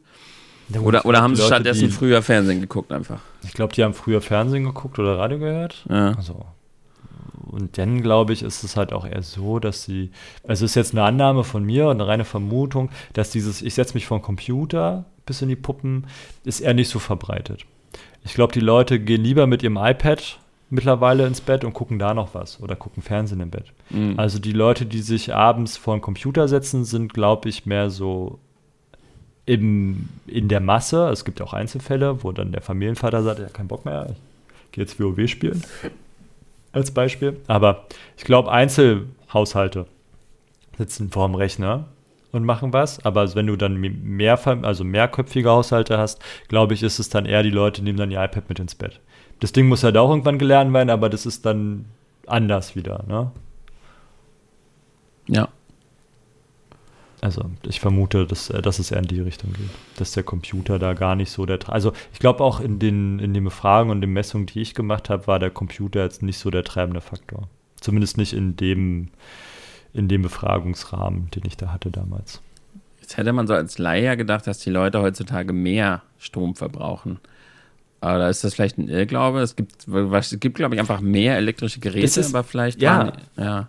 Aber die sind viel effektiver. Ja, das genau. Also, das wir verbrauchen gar nicht viel mehr Strom. Wir mhm. verbrauchen zwar, wir haben zwar mehr Verbraucher angeschlossen, aber wenn du überlegst, der Fernseher, das Thema, was wir letztens hatten mit der Fernbedienung. Ja. Wie viel Energie dieser Fernseher gefressen hat, dieses Röhrending, der Elektronen an diese Mattscheibe schießt, damit da ein Bild entsteht. Wie viel Energie das war. Ja. Ja diese Riesenheizung an, an Dingen oder auch die Lampentechnik, wie weit die ist. Also früher die Glühlampe sind 90% Wärme gewesen, 10% Licht ne, an Energie, die da aus dieser Lampe kam. Also du hast 90% Verlust gehabt. So. Wärmeverluste. Und so waren so viele Geräte, auch die Kühlschränke. Also alles ist ja die, durch die europäische ja, Norm. Die alten Herde ja so, und so. Hm. Genau, ist ja so vieles so energieeffizient geworden, dass Geräte kein richtiges Standby mehr haben. Oder wenn sie Standby noch haben, früher war das Standby-Ding ja auch so, dann ist der Vati immer rumgelaufen, hat den Stecker gezogen oder hat irgendwo einen Schalter mit eingebaut, damit man das immer ausstellen konnte, weil das Scheißzeug so viel Strom gefressen hat. Jetzt ist es ja gesetzlich geregelt, wie viel Watt so ein Standby-Gerät nur noch ziehen darf. Das ist ja minimal im Vergleich zu früher. Ja, guck mal, wir mussten früher unsere Super Nintendos und so anlassen, ja, ähm, genau. damit wir die, und jetzt können wir sie in Standby setzen, die Geräte, ja. ja, das meine ich. Also, das ist äh, alles ein bisschen, also ist mehr geworden, aber energieeffizienter, glaube ich. Okay. Ja. Hm. So, haben wir, haben wir die Zeit rumgebracht. Müssen wir äh, Kommentare vorlesen? Ach so, ist eine öffentliche, war? Oder wie? Ja, ja, ich glaube schon. Ja, Patrick hat uns da schon so penetrant hier. Ja, aber drei gleich? Habt ihr sonst keine Kommentare vorgelesen, als ich nicht da war? Nee, das Ding ist, weil da, glaube ich, viele dabei waren, die eben auch extra für dich gedacht sind. Ähm, so. deshalb, Warum Spielgenres heutzutage ein Quatsch sind, ja, das ist meins. Gut, gerade beim Wahl-Special, darum ging es. Ja, halt. gut, fangen wir an äh, mit Olaf, würde ich sagen. Wo bist du? Beim Wahl-Special? Ja, Olaf. Hä? Olaf? Wahlspecial Olaf Scholz. Ach so. Ich dachte jetzt, wer, wer, wer heißt denn hier gerade Olaf? Na, der Herr Scholz. Okay, habe ich offen. Ja, gut. Gut, dann mache ich Ritter Kaktus, du machst äh, Patrick und dann mache ich Martin. hast du gut gemacht. Ich habe schon Martins Kommentar gesehen. Clever. ja, fang an. Okay, äh, fange ich mit Ritter Kaktus an. Moin, moin, ihr Nerdmann vor der Leute. Okay, cool. Das hat gerade was gemacht mit mir. Äh, von Scholz hatte ich ebenfalls eher wenig Negatives mitbekommen. Umso besser, dass ihr auch vieles aus der Vergangenheit behandelt, da es wohl einiges Wichtiges gibt. Aufgrund der Kotzmittel für Polizisten, da wundere ich mich bei manchen Sachen sowieso. Ich weiß nicht, aber Trägers ist doch auch bestimmt Mengenkacke für den Körper. Müsste das nicht auch verboten werden oder die Menge verringert werden? Die abgegeben werden darf. Marcel in der Politik wäre recht interessant. da habe ich was gesagt. Ja. Dann habt ihr auch noch einen neuen Namen Gespräche vor der Politik. Aber könnt ihr mir gut vorstellen. Primär soll man in der Politik auch so ein selbstbewusstes Auftreten haben. Naja. Aber dann mal wieder zur Werbung. Für monatlich 3 Euro auf Stitchrian gibt es mehr Podcasts. 3 Euro sind, ach, gerade keine Lust, was zu suchen. Ein Kinderdöner.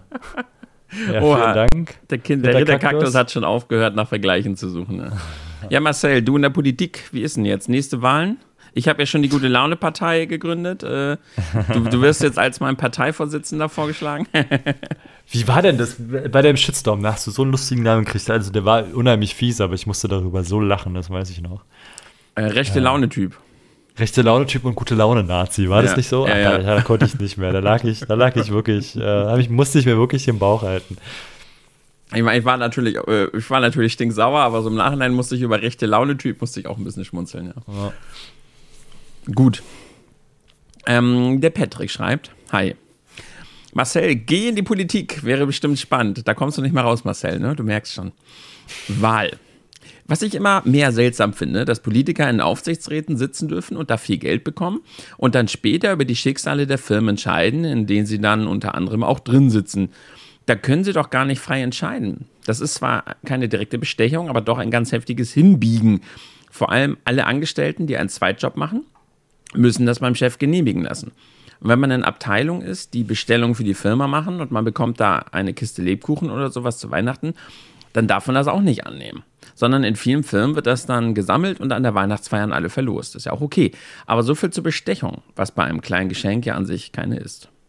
Ich meine, bei einer Kiste Lebkuchen schaut man, dass man ja nicht beeinflusst wird, um im nächsten Jahr wieder bei der Firma XY zu bestellen. Aber Politiker sitzen in Aufsichtsräten und das ist okay.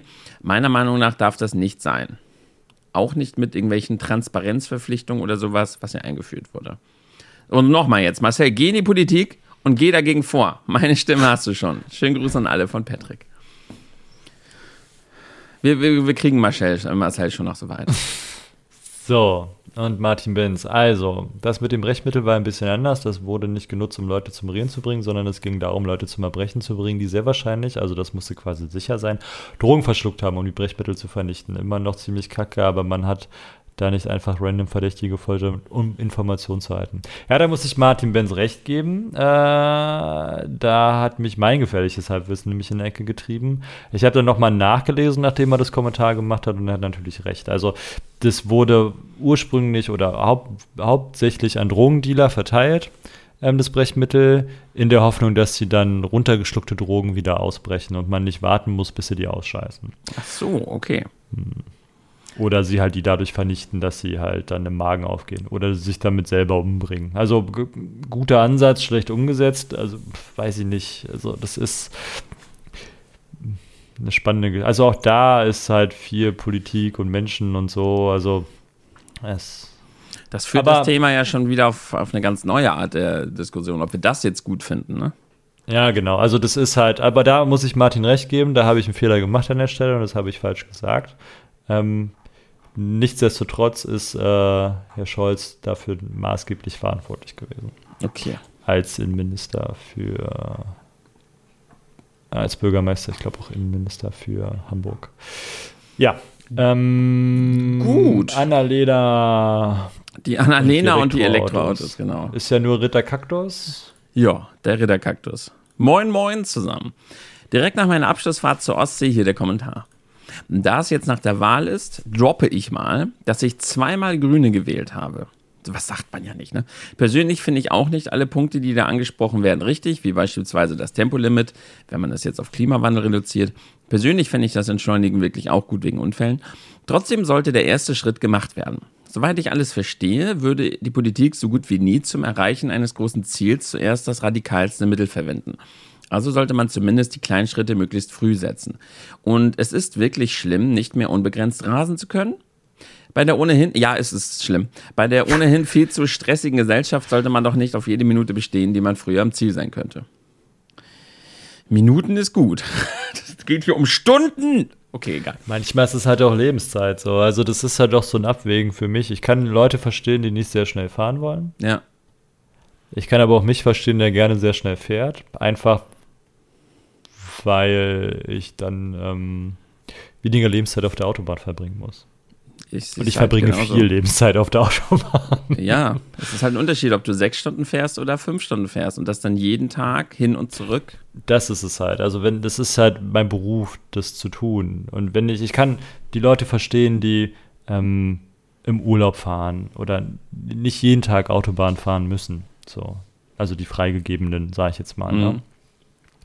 Und dann ähm, auch den Sinn oder die, den Unsinn dahinter nicht sehen, ähm, schnell fahren zu wollen oder in Anführungsstrichen zu müssen. Ähm, aber für Leute, die halt wirklich viel im Auto sitzen dürfen ähm, und viel Zeit auf der Autobahn verbringen müssen, ähm, ist es auch Lebenszeit, die dadurch äh, weniger verbraucht wird. Also ich komme halt schneller zum Kunden und komme halt schneller wieder weg und dementsprechend auch schneller wieder nach Hause.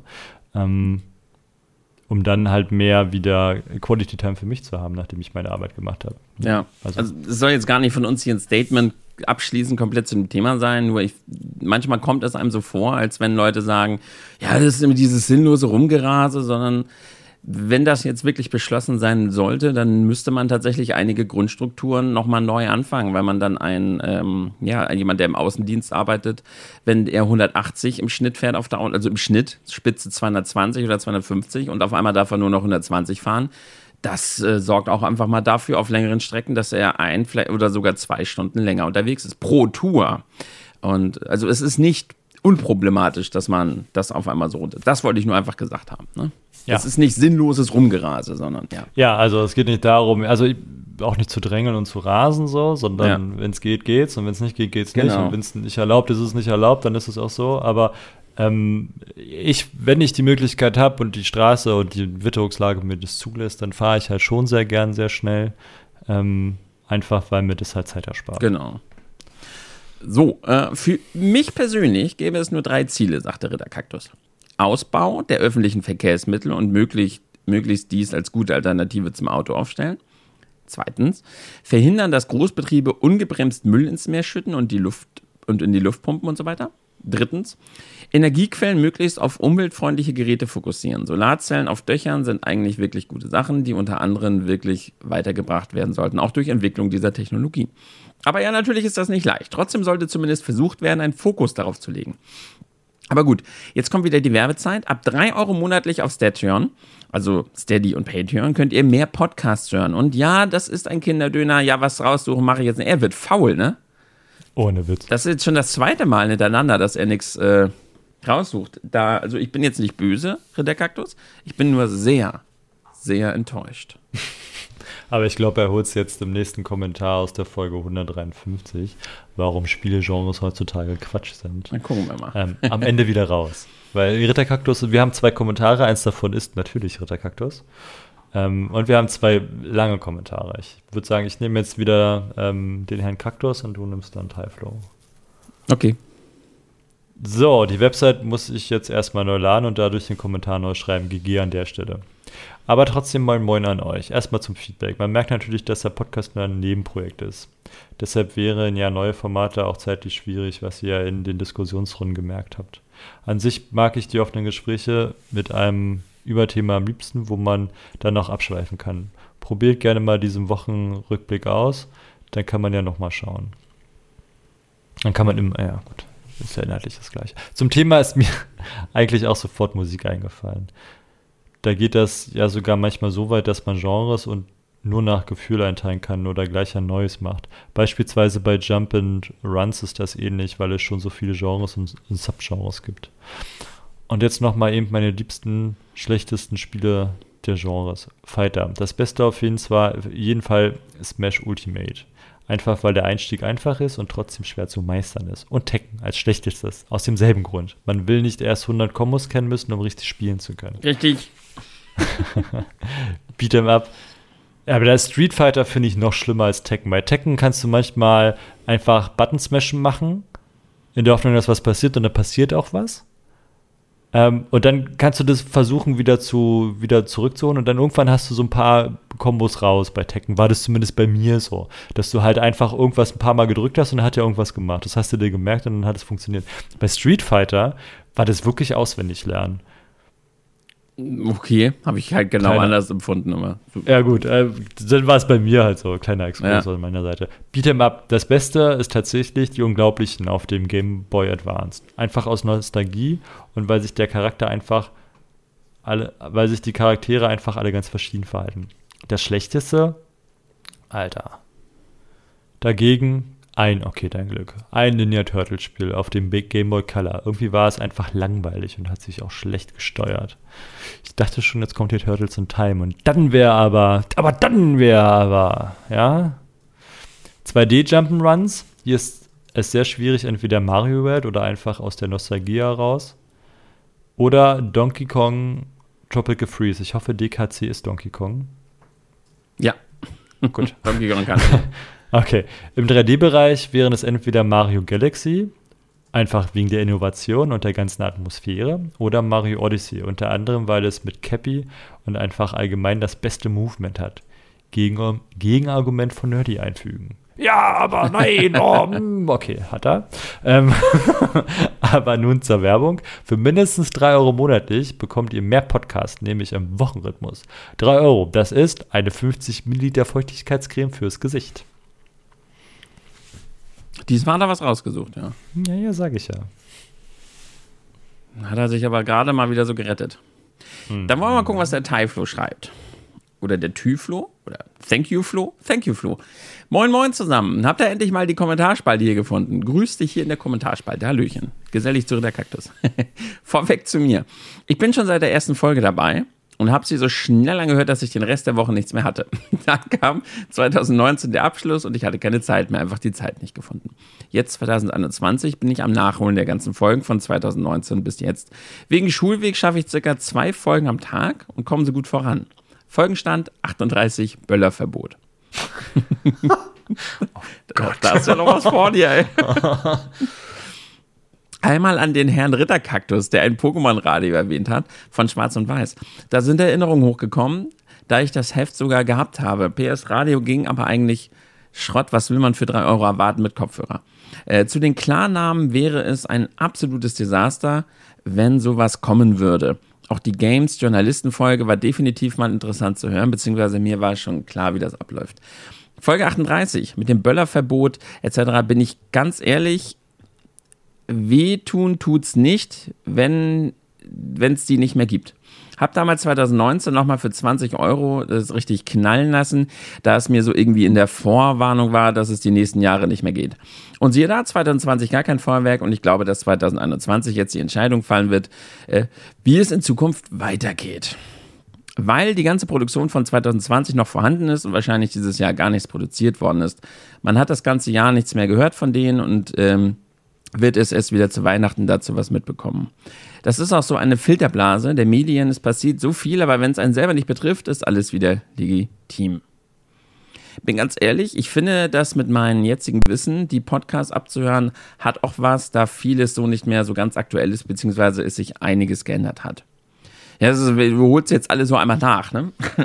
Beispiele Das ist natürlich gemein, ja. dass wir dann, also, dass wir jetzt äh, mit der Realität konfrontiert werden. Wir haben ja auch vieles gemutmaßt zu der Zeit und ja. dann ähm, es ist natürlich auch eine spannende Experience, glaube ich, dann das mal mit der Realität abzugleichen, um zu schauen, wo wir recht hatten und wo überall.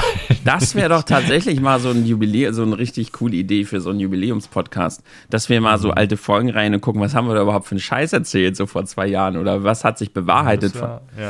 Wo sind wir jetzt? Bei 153, 154 oder so? Naja, dann könnten wir 200er Ausgabe, wäre doch ein schönes, das wäre doch ein schönes Ding. Oder wann haben wir Zweijähriges? Das weiß ich gar nicht. Könnten wir mal, müssen wir mal gucken. Die Idee behalten wir auf jeden Fall im Hinterkopf. Hm. So, äh, Beispiele: Artikel 17, Corona-Böllerverbot und Spiele-Releases etc. Bin ganz ehrlich, ich freue mich schon, wenn ihr im Podcast anfängt mit der Corona-Themen, ähm, wie es anfängt etc. Ich weiß noch ganz, so stimmt. Er ist so weit weg, er hört dann quasi erst die Podcasts, wie das mit ja. Corona angefangen hat und so Gott. Genau wie meine. Oh, da haben wir aber gute gehabt. Wir hatten ja hier mit, ich glaube, Spieger und so, mit den, ähm, die wirklich Ahnung davon hatten am Anfang, äh, mhm. wie, wie der Virus funktioniert und was der macht. Also da kommen dann wirklich noch richtig coole zusammen. Ja. Okay, bin gespannt. Ähm, genau, ich, ich, weiß noch ganz genau, wie meine Kumpels und ich im Discord gehockt sind und darüber bis gelacht haben und wir gesagt haben, wahrscheinlich können wir jetzt drüber lachen und in einem Monat ändert sich alles. Und das wird auch so schnell vorbeigehen. Siehe da, wir haben es vorhergesagt. Da bin ich gespannt, was ihr zu dem Thema äh, gesagt habt. Hoffe, es gibt keine Begrenzung für Kommentare, was ihr in so einem alten Podcast gesagt habt. Macht weiter so wie damals. Werde dann die neueste mal reinhören, will ja wissen, was ihr dazu sagt. Gruß an Tim, Marcel und Patrick. Hoffe, die Besetzung ist noch so. Stimmt das? Auch witzig, ja. das kann er ja gar nicht wissen. Ich war ja kurz davor, gecancelt zu werden, äh, wer, äh, wer es nicht mitbekommen hat, weil mein Bild ja verschwunden ist. Naja. Ja, stimmt. Nur noch mal eine ganz kurze Bitte, wenn ihr so lange Kommentare schreibt. War jetzt teilweise für mich ein bisschen schwer zu lesen, nicht böse gemeint, aber vielleicht so ein kleines bisschen mehr äh, Groß-Kleinschreibung, Satzzeichen und äh, teilweise musste ich echt so mal so ein bisschen vorgucken, was jetzt genau gemeint war. Nur so eine kleine Bitte meinerseits. Ja. Da haben wir doch die Kommentare durch und wir haben. Gut, warte, wir können ja noch, äh, es gibt ja noch ähm, ja, Podcast-App. Ach so. Soll ich mal schauen? Da musst du mal gucken, ja. Was, ich guck mal, da ist immer noch das äh, äh, ohne dich Foto dabei, das ganz alte, das, was wir da noch vor der Nerdwand in, in der alten Wohnung von Patrick aufgenommen haben. Ja. Ah, scheiße. Wir haben 4,9 Sterne. Vom Dienstag ist einer. 28. September. 11. September. 22. August. 4. Juli ich weiß nicht, wann wir das letzte Mal dir erzählt haben, ehrlich gesagt. Das weiß ich auch nicht. Machen wir es einfach so. Ich äh, fange einfach im August an, dann sind es vier Stück und die sind nicht so lang. Okay. Tut mir leid, wenn ich jetzt einen übersprungen habe. Ähm, Obergeiler Podcast vom 22. August von Spieler Just. Äh, habe mir gestern Patreon-Account erstellt und euch abonniert für 3 Euro im Monat. Und eine, oh Gott, und eine Frage hat Marcel eigentlich eine Switch oder eine andere Konsole? Freue mich auf den nächsten Podcast. PS, macht bitte wieder einen Podcast mit Domi. ja. Ähm, Domi? Domian? Ja, genau. Oh, das wäre ein krasser Podcast. äh, sag doch mal, wie fühlst du dich dabei? ähm, ja, ich habe eine Switch. Ähm, und ich habe auch ein paar Super Nintendos. Einen Game Boy, zwei, glaube ich, oder drei Game Boys, aber die Classics. Einmal mein, ich habe nur zwei, glaube ich, und einen, den ich mal modden wollte. Ähm, Game Gear habe ich auch noch. Ja, cool. Wenn es reicht als Konsolen. Ähm, gut, 11. September. Uiuiui, ich werde nicht mehr. Hat fünf Sterne gegeben. Den Namen kann ich leider nicht vorlesen, weil der äh, für meine Zunge nicht geeignet ist. Okay. Das sind ganz viele Buchstaben aneinandergereiht. Ähm, in der Schule muss ich die ganze Zeit eine Maske tragen. Und als ich im Kinderbeirat, zählt als Jugendarbeit, gegangen bin, durfte ich einfach die Maske abnehmen. Okay, danke für deinen Kommentar. ähm, Dr. Schlomo hat am 28. September geschrieben. Achso, das sind übrigens alles 5-Sterne-Bewertungen. Natürlich. Ähm, Was anderes geht kurz, ja auch nicht. Kurzweilig und authentisch, immer wieder gut für zwischendurch. Dann hat Sumdor 1996, ähm, der Titel seiner Bewertung lautet übrigens Bewertung höre es schon seit der ersten Folge. Es ist immer ein absolutes Highlight und mit Abstand mein Lieblingspodcast. Und dann, ich weiß nicht, ob wir das schon hatten. Ich mache doch noch den 4. Juli. Ähm, Podcast Nummer 1 hat geschrieben, Podcast Nummer 1. Äh, manchmal frage ich mich, was ich machen würde, wenn es nicht euren Podcast gäbe. Manche Folgen höre ich sogar doppelt, weil sie so interessant sind. Etwas anderes als 5 Sterne kann ich mir nicht vorstellen. Gespräche vor der Nerdwand ist auf jeden Fall Podcast Nummer 1 für mich. Ja, vielen lieben Dank dann für die iTunes 5-Sterne-Bewertung. Wir haben mittlerweile 217 Bewertungen auf iTunes. Nice. Vielen, vielen Dank für die Bewertung. Das äh, hilft auf Apple Podcasts oder das heißt da immer, äh, hilft immer gut. Das stimmt. Ähm, ja, dann äh, wollten wir eigentlich großes Twitter-Hopping machen und haben es genau geschafft, ähm, drei abzuarbeiten und davon haben wir eine übersprungen. Naja, weil, weil weiß ich nicht, ob da jetzt wirklich noch so viel anderes Spannendes gekommen wäre. Ich meine, so viel hätte man über den Uncharted-Trailer jetzt auch nicht reden können.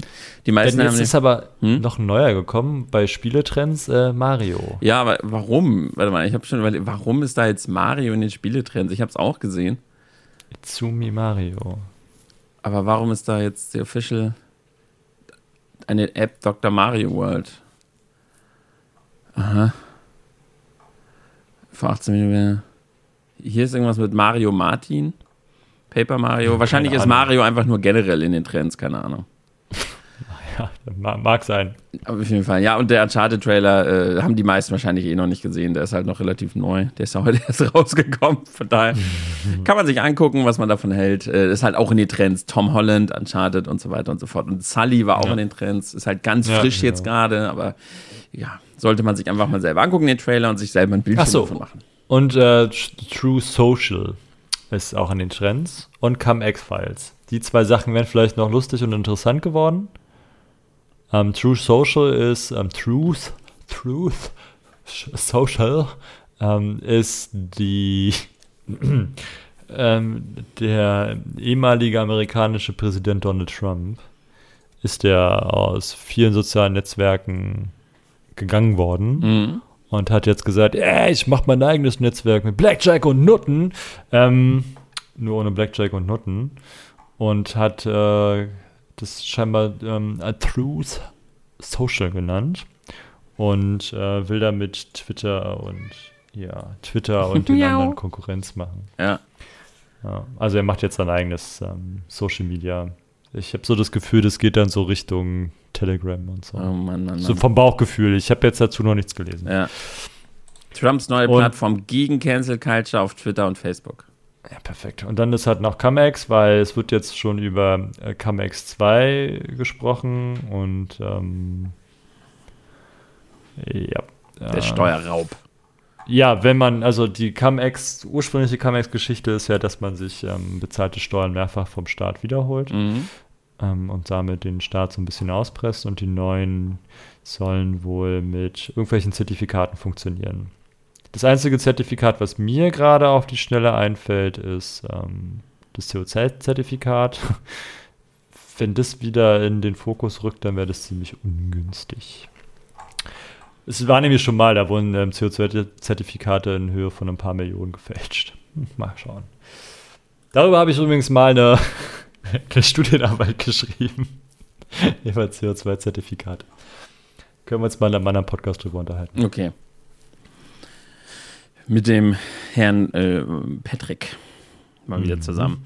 Dann bleibt uns da am Ende nur noch mal ein ganz, ganz dickes Danke auszusprechen an die, die uns ja auch weiter, wie gesagt, für drei Euro auf äh, Statuen unterstützen. Falls ihr Interesse dran habt, äh, ne, da gibt es dann mittlerweile pff, also mit, das Ding ist, es wird halt immer lukrativer. Ne? Mittlerweile verlangen wir halt nur noch einen Kinderdöner für, einen, für den Zugriff auf so viele Podcasts. Ja, stimmt. Also es lohnt sich mittlerweile so wie eigentlich noch nie und es wird von Woche zu Woche eigentlich nur lohnen. Aber warum warten, wenn es ja jetzt schon ein so tolles Angebot ist? Vielen, vielen Dank einfach generell, dass ihr so fleißig zuhört, dass ihr uns so liebe Worte immer zukommen lasst. Das ist natürlich immer sehr motivierend. Ähm, ja, weiterhin Podcast zu machen, auch wenn wir die Motivation nicht brauchen, weil es einfach unfassbar viel Spaß macht. Marcel, ich hoffe, es hat heute auch wieder Spaß gemacht. Ja, ich will auch noch mal gerade den Steady-Abonnenten, das sind übrigens 155 Mitglieder laut Seite, ähm, den würde ich natürlich auch noch mal sagen, vielen Dank sagen. Ja, die ermöglicht, dass wir das so schön auch äh, machen können, ohne uns Gedanken machen zu müssen. Oh Gott, wie finanzieren wir das Ganze jetzt? Äh, brauchen wir unbedingt einen Sponsor, dass wir am Anfang immer zwei äh, Minuten lang erstmal was gibt's denn da so Schönes? Red Bull ja, vor allem unterstützt, ja, zum, ja, ähm, Audible. Ja. so wie 95 Prozent der Podcast vor einer Weile mal. Dieser Podcast wird traduziert von Audible. Ja. Gut, jetzt haben wir mal kostenfreie Werbung gemacht für Audible. Aber also wenn Interesse besteht, einfach anschreiben, ne? Hey, unsere DMs sind offen für euch. Ja. Aber vor allem unterstützt die Steady und Patreon-Leute ja ähm, Patrick, der mit ja sein Projekt äh, Nerdover ähm, auch weiter pflegen kann. Und das ist natürlich eine schöne Sache. Genau. Da ist er euch auch sehr dankbar. Wir sprechen einfach mal für ihn. Ja, ich denke, ja, wir, sagen da nichts Falsches in seinen ja. Worten. Gut, dann Gut. würde ich sagen, wünsche ich dir, Marcel, und all den Zuhörern noch einen wunderschönen Tag, Mittag oder Abend. Und ja, wünsche ich dir auch. und, äh, ich sag schon mal Tschüss. Tschüss. Bis zum nächsten Mal. Tschüss.